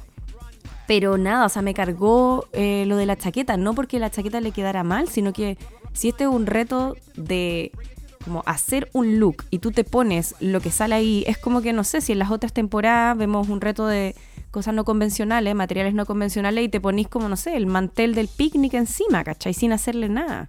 O la cortina. En este caso es como, se puso una chaqueta que ni siquiera, o sea, no la armó. Claro. Y hemos visto reinas que hacen cosas desde cero, como con un saco de dormir, y, aquí ni siquiera como le pusiste una chapita a esa cuestión, ¿cachai? Y, y salís con eso, o sea, mejor no salgáis con nada, si ya sabemos que no hay un gran reveal, ¿no? Como, ¿para qué? Eso me molestó bastante. Eh, pero nada, o sea, en el fondo como ya lo que he dicho todos los capítulos, es evidente que hay un sesgo de parte del jurado. Eh, eh, Cristian es un buen performer, entonces sabe cuáles son sus puntos bajos y por ende los altos los explota. Y nada, o sea, Madrazo estaba así como, yay, yay, y aplaudía, ¿cachai? Y es como, no está pasando nada en el escenario, amigo, nada. Nada, no entiendo como cuál es el hype, ¿cachai? Como que también hay, que ser objetivo, no sé, Gala Varo, por ejemplo, sale con este vestido de sirena y le decían todo esto de Ariel porque parece como una sirena, ¿cachai? Con su peluca roja y esta cola hecha como con seis chaquetas, ¿cachai? Y dijo como, me hice seis y me las puse alrededor. Increíble. En cambio, no sé, Cristian Peralta, si bien él, dijo al comienzo, dijo como, pucha, yo no soy tan buena para coser, voy a hacer lo que pueda, pero tengo buen sentido de la estética, supongo que eso me va a salvar. Y no fue así. Entonces, bueno, no mucho más que decir. En general me parece una pasarela alta, estaban súper bonitos los trajes. Em, incluso el de Cristian Peralta, si no hubiese sido por esa chaqueta, quizá hubiese sido mejor. Pero, pero Napo, eh, matraca, reina del universo, nada que decir. Fashionista, queen. O sea, las dejó a todas así como atrás. Por mucho. Así que mm, eso. Además, lo mejor de la matraca fue que salió al final. Entonces, como cuando estas pasarelas de moda y te dejan el showstopper al final, fue como yo sentí eso. Es como, ah, ya, con esto se corona todo, listo, terminó la historia. Sí. Sí, bueno, eso fue lo único bueno que dijo Madrazo, o que ha dicho Madrazo en toda esta temporada. De hecho, dijo, hoy lo de Matraca fue un, un, showstopper, un look showstopper. Que ahí la Lolita fue como, mm, mm. sí. Ay, qué late. Nos invitamos mal podcast. Está bien, está bien. Oye, podemos pelar a los... chao, pescado. ¿Podemos pelar a los jurados? Pelemos a los jurados. Sí, obvio. ¿Qué onda madrazo que se vistió así de Yolanda Sultana? ¿Alguien me explica? Ordinario. A mí madrazo me ha gustado toda la temporada. Lo encuentro mío y creo que, que los comentarios estado bastante buenos. Pero, weón, ese traje, niña, por Dios. Hasta el mercado estaba. Sí. Y la Lolita sigue caminando como las weas. Yo creo que es la única que ha mejorado todos los capítulos de Valentina. Bueno. No, Valentina la cagó. O sea, el... Valentina está en un nivel. me encanta porque además. Su Valentiñón nomás. Espectacular. Pero incluso como que lo hace más chistoso. O sea, yo creo que la mejor parte de los capítulos es cuando está Valentina dando los comentarios y se nota que ahí no está dando comentario como pauteado. Porque ahí se nota que habla y se pega pequeños errores de español, pero que son súper válidos y como que ella misma se los toma para la gracia, ¿cachai? Cuando le, um, se sacó lo de, la, lo de la boca y la Valentina se cagó la risa y dijo, eh, ay, eso me hubiese servido para el, para el lip sync. Ay, pero en realidad no, porque no me sabía la letra. Bueno, y fue como, te amo, Valentina, eres la mejor. Todos los trajes son espectaculares. Este de azul como que no... Mm. ¿Como de Avatar? No, se veía regio. Se, que se veía regio, pero no me gusta como tan falso. Pero bueno, ese es un tema personal mío de gusto. Pero se veía espectacular. No, dejen a Valentina la próxima temporada sola. Sola. Y chao. Sola. Sola. No, es que Lolita no ha logrado sacarse el personaje guionizado. No ha podido como. Eso. Ser natural y, quizás, quizás la loca es pesada en la vida real y, no, no, sabe ser ella porque si lo es va a quedar como la perra y la, no sé, como mala onda. Entonces, Yo no sé si es pesada, pero es como es como intensa todo el rato. Es como. Sí, pero, pero, intensa como desde, desde un guion aprendido. Como, como que se nota que se lo aprendió, que los chistes se los mm. aprendió, que cuando le toca decir su parte la dice así como muy estructurada y es como. No se siente natural. Eh, no sé, yo ya no lo disfruto y de alguna forma igual no me gustan sus comentarios. Creo que son como básicos. Eh, a diferencia de Valentina, que sí ha crecido en todo sentido, porque también partió súper rígida. Muy rígida, era como que estaba leyendo un teleprompter, era como, bueno, no sabe español esta chica, y, no, no, ¿cómo lo vamos a hacer? Y no, era simplemente que estaba nerviosa porque estaba hablando un idioma que no es su idioma, como, o sea, ella habla español y, es latina, pero su idioma es el inglés, es obvio. Entonces como de alguna manera se empezó a soltar y cada vez ha sido mejor. Para mí ha sido un deleite verla, la verdad, la Valentina. Me encanta. Ah, mira. Y yo creo que se nota todavía que, lee el teleprompter, por decirlo de una forma, cuando tiene que cerrar los capítulos. Y ahí como que tú notas al tiro el cambio, porque está como... Dos reinas están frente a mí. a hacer sync de. ¿Cachai? Como que se nota que ahí tiene que decir un texto súper aprendido, porque es lo que tienen que decir todas las hosts de todas las temporadas. Eh, y ahí es como que se nota que está como leyéndolo y aprende o se lo tuvo que aprender de memoria. Pero cuando está sin libreto, bueno, vuela. Sí, me encanta. Creo que gran, una estrellita, muy estrellita para la Valentina por sus looks, por su manera de caminar, porque qué manera como también de hacer muy bien eso, como es una reina fashionista también. Eh, y porque se ha ido soltando. Todo todas las pasarelas tira alguna talla que yo digo, oh, esa talla es muy buena. Como que bacán. sí, como mucho sí, a Valentina que nos escucha. Eh, eh, saludos, amiga Vale. Oye, em, queremos, ¿quieren escuchar lo que opinó la pública de esta pasarela? A ver, ¿qué dijo la pública? Dale nomás nuestra corresponsal de prensa. Vamos con la métrica de la pública de esta pasarela Denim extravaganza. Vamos con el primero nuevamente. O con el último, parece que me gustó más el último. Ya, va con el último. Uh. en el último lugar, con un 46% de mimir, 40% de me y solo un 14% uh. de amor, está era obvio, Cristian Peralta, transformista, padre de familia. ya Porque nuestra pública no está sesgada ni ciega, es objetiva. No es cristiana. Exacto. Se sabe. Bueno, hay algunos de nuestra pública que son, sí, son cristianos, pero igual los queremos. Así que todo. Sí. no, está bien. En este momento estuvo bien. Igual, ojo, que 46% de mimir y 40% de me, como tampoco es como... Fuerte. Está como ahí no tiene mucho amor la pobre. Pero bueno, en cuarto lugar, con un 41% de me, 41% de amor y 18% de mimir, Regina Boche. Oh. Vamos. Oh. Mira. Vamos, yo dije. Mira. Yo dije, la última. Eh. Mira, yo no estoy de acuerdo, pero eh, la, así es la democracia. Se respeta, sí.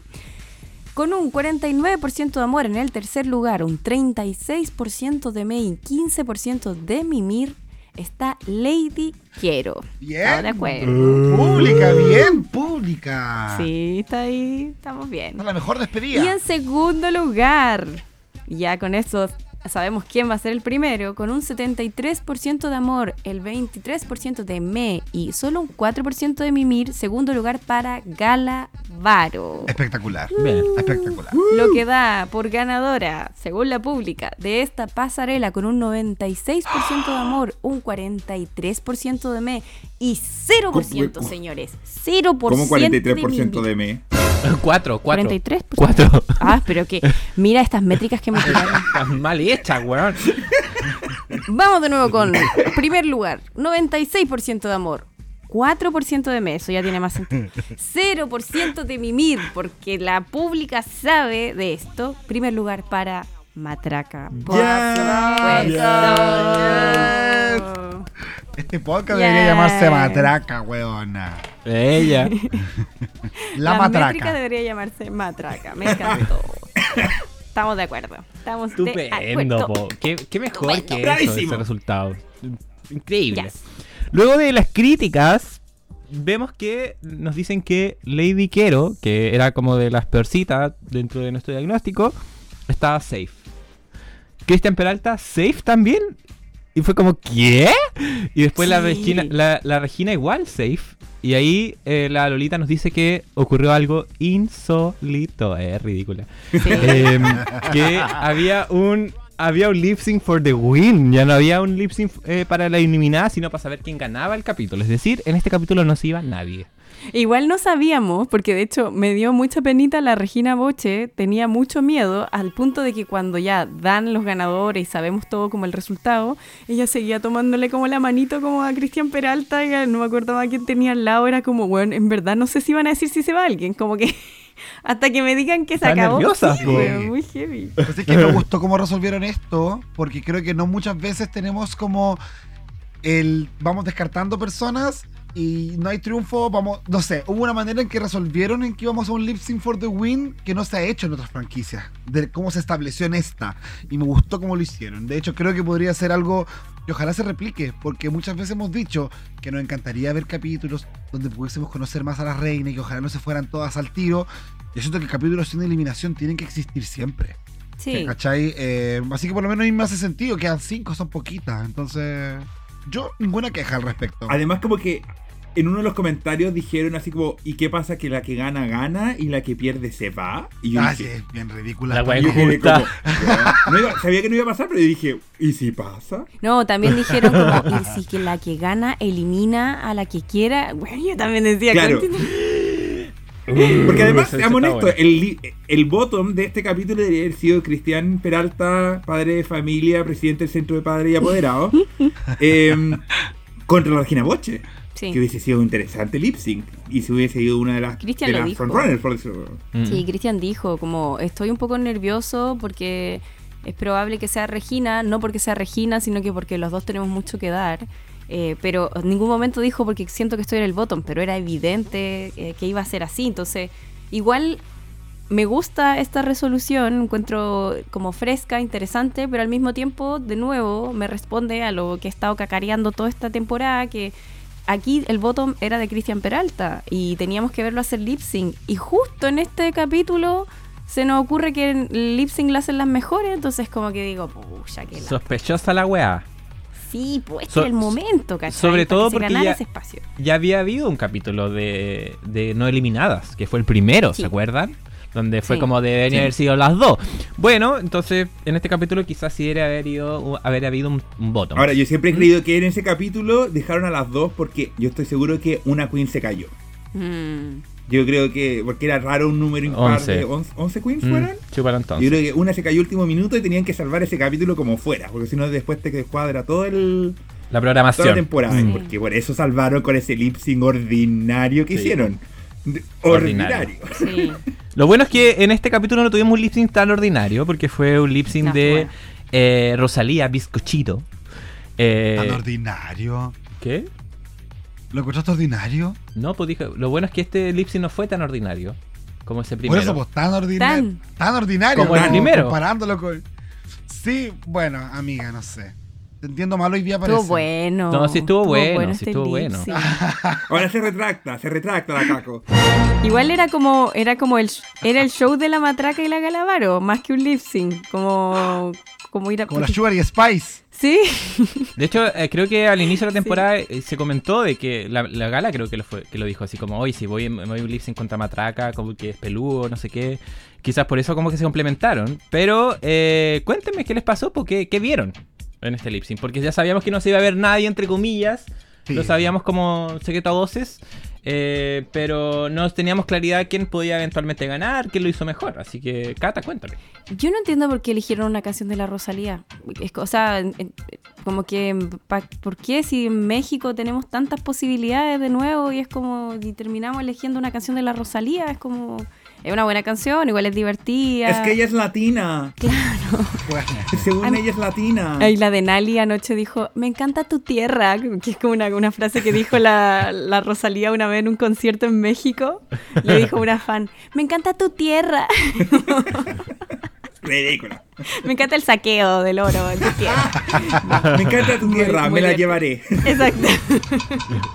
No, pero me parece un buen lip sync. O sea, más allá de la decisión de la canción, que es como cuestionable, aunque una buena canción, eh, fue divertido. Me, me, gustó como la sinergia Sugar Spice entre ambas, como que se complementaran y a veces hacían los mismos pasos. Eh, sí, en el fondo como no sé, no sé si fue tan como lip sync assassin de, ambas, como para dejarlas a ambas, pero bueno, ese era como ya el, juego en el que entramos, de alguna manera.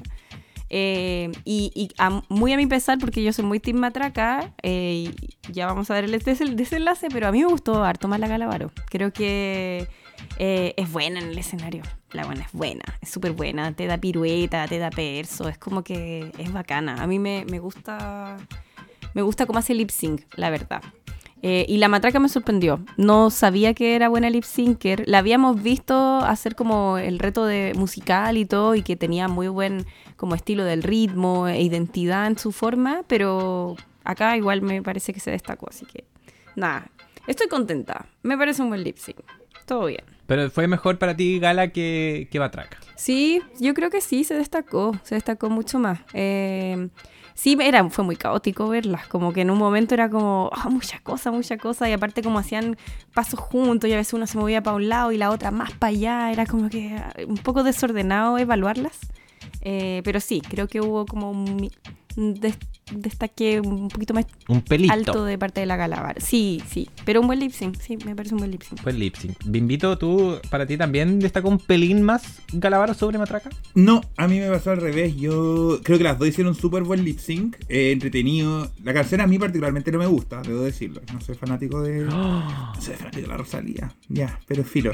Eh, pero la canción entretenida, es como chistosa, juguetona. Yo creo que eso se demostró en el. En, un poco en este caos que, había. Pero creo que pegaba con la canción. Así que en ese sentido lo, lo perdono. Y me gustó un poco más la, la, la matraca porque como que sacaba pasos que era como más entretenido, más nuevo. La gala como que tenía un lip sync un poquito más tradicional, por decirlo de alguna forma, pero dentro de su línea. Y por eso como que me atrajo más la matraca, porque estaba como pensando, ¿qué voy a estar haciendo ahora? ¿Cachai? Eh, pero está ahí peleando ahí con, con, uña de distancia, así que estoy feliz con, la victoria y con esto además que la matraca queda, queda frontrunner, así que... Y queda forrada también. Y porque ahora el, el, premio Guinea Miao fue más de lo que han dado en otros sí. 25.000 mexicanos y creo que lo eran como 18.000, si no me equivoco, los otros challenge. Así que, ah, parece que sí. Así que la matraca más ganándose platita. Más dinero. Chin, chin, chin. Y Jacob, entonces tú vienes a, romper acá la disputa. ¿Quién por un pelito se destacó más? Eh, empieza con Emi y termina con Atraca. ¡Eh! sí, porque mire, yo, claro, encuentro que la Galavaro sí estaba a hacer un buen lip sync, pero a mí la matraca me dio jugabilidad. Esa weá que tiene la canción, como hueona la canción y esta otra brincaba de un lado para otro. ¿Cacharon cuando hacía esas caras y abría los ojos? Y se veía su cara maravillosa, weá. Ya, esa manera de interpretar, a mí me encantó, me encantó. Pero sí siento que claramente se complementaron. O sea, esa weá de cuando una iba como con la espalda para atrás, pero la otra con el pecho para adelante y avanzaban juntas por el escenario, muy bien sincronizado. Igual que el paso de la matraca cuando quiso hacer como la arañita. y en el mismo momento la Galavaro hace una rueda.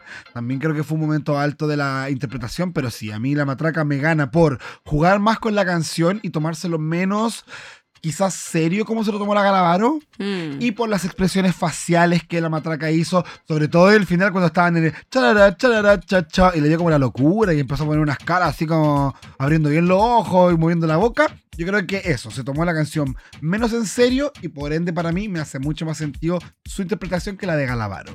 Súper.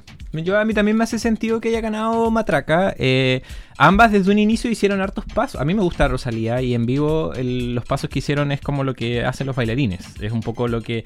De hecho, mm, fue un sentimiento similar a lo que vimos, no sé, al final de All Star 7, cuando se pelaba, no sé, a la, a la que hizo Judas. Ya, fue un poco lo mismo. De hecho, eh, la Matraca hizo muchos pasos de Rosalía.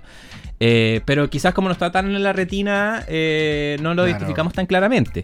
Eh, pero aún así yo encuentro que era, tenía mayor energía ella. y en ese sentido la vimos un poco más en pantalla. Creo que la edición también nos ayudó a justificar de que Matraca sea la ganadora del lip sync. y que en ningún momento eso significaba que la gala sea perjudicada. Al contrario, ella quedó safe. Eliminada. Nadie se fue. Ah, ah, así como, para la casa por hueona. Eh, y como nadie se fue, no hay obituarios y cerramos aquí nomás el capítulo. Eh, hasta, la próxima semana que eh, vamos a tener un capítulo de stand-up y vamos a tener el mini reto de los puppets. Así que igual se viene interesante. dijeron en una entrevista que son 12 capítulos es decir, eh, el capítulo 9 de la próxima semana va a ser el top 4, el capítulo 10 debería ser el top 3, imagino yo. El capítulo 11 sería la reunión y el capítulo 12 sería la grand finale, ya para cerrar al fin la primera temporada de México. Bien. Qué miedo, y así, qué miedo. Y así se nos va, como el agua entre los dedos esta temporada. Así que más que nada agradecerles este por este capítulo XL nuevamente. Gracias a la pública que nos está escuchando eh, hasta, hasta este punto. Eh, si nos estás escuchando desde inicios del podcast o recién estás conociendo este proyecto, muchas, muchas gracias por ser parte de esta comunidad que llamamos Dictadura Drag. Eh, sigan participando, cuéntenles a sus amigos, suban las, historias. Eh, la idea es seguir creciendo día a día porque gracias al esfuerzo que le ponemos, este podcast sigue creciendo en audiencia semana a semana. Entonces, eso también es gracias a ustedes y gracias a estos panelistas que tenemos aquí al frente. Preciosos, caritas tan lindas, oye, me encanta. Así que Parto eh, agradeciendo a Bimbito por su tiempo, por eh, las descoordinaciones que tuvimos durante esta semana, eh, pero siempre tu buena disposición, bebé, te queremos demasiado. Mm, gracias, gracias chiquis, son un placer, son un amor, los tengo mucho, mucho, mucho cariño. al Caquito, que además, Caquito hermoso que, que me fue a ver allá cuando estábamos en las Europas. Uh. No. Así, se, siente que se fue mucho tiempo, pero se fue como hace cinco semanas atrás. Sí, bueno, ni tanto. Saludos a Tom. Sí, que ahí, está, ahí teníamos una hermosita familia. Mm. Papi Tom te manda saludos. Mm. Linda.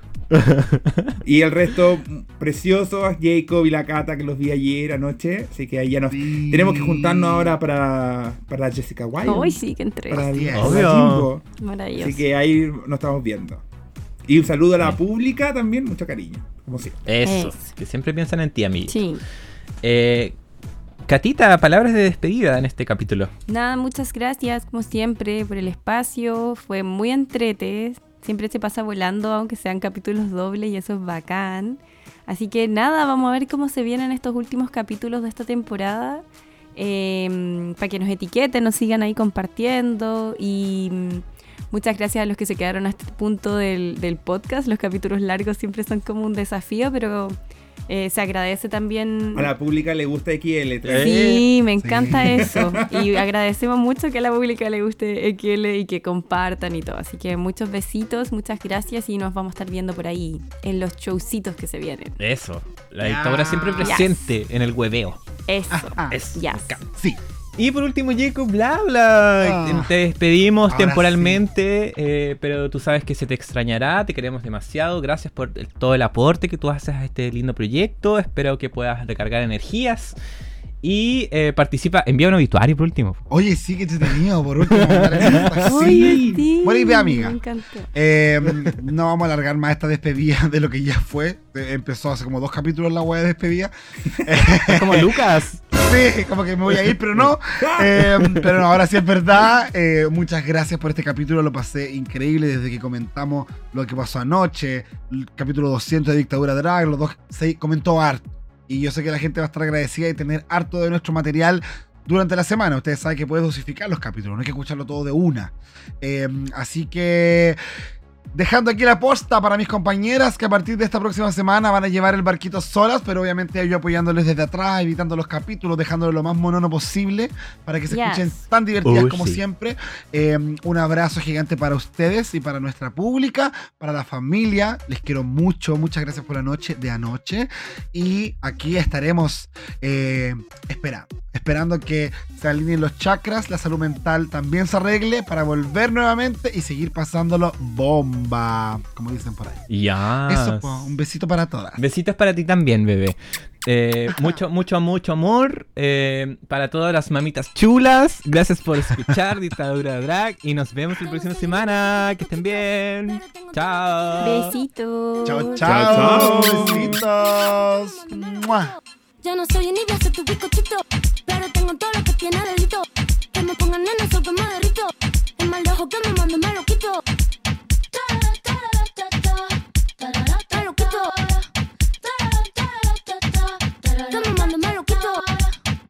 Tú eres que pimpeas te pimpean a ti. Yo elegí mi lado, te digan que nací. Tú eres que pimpeas te pimpean a ti.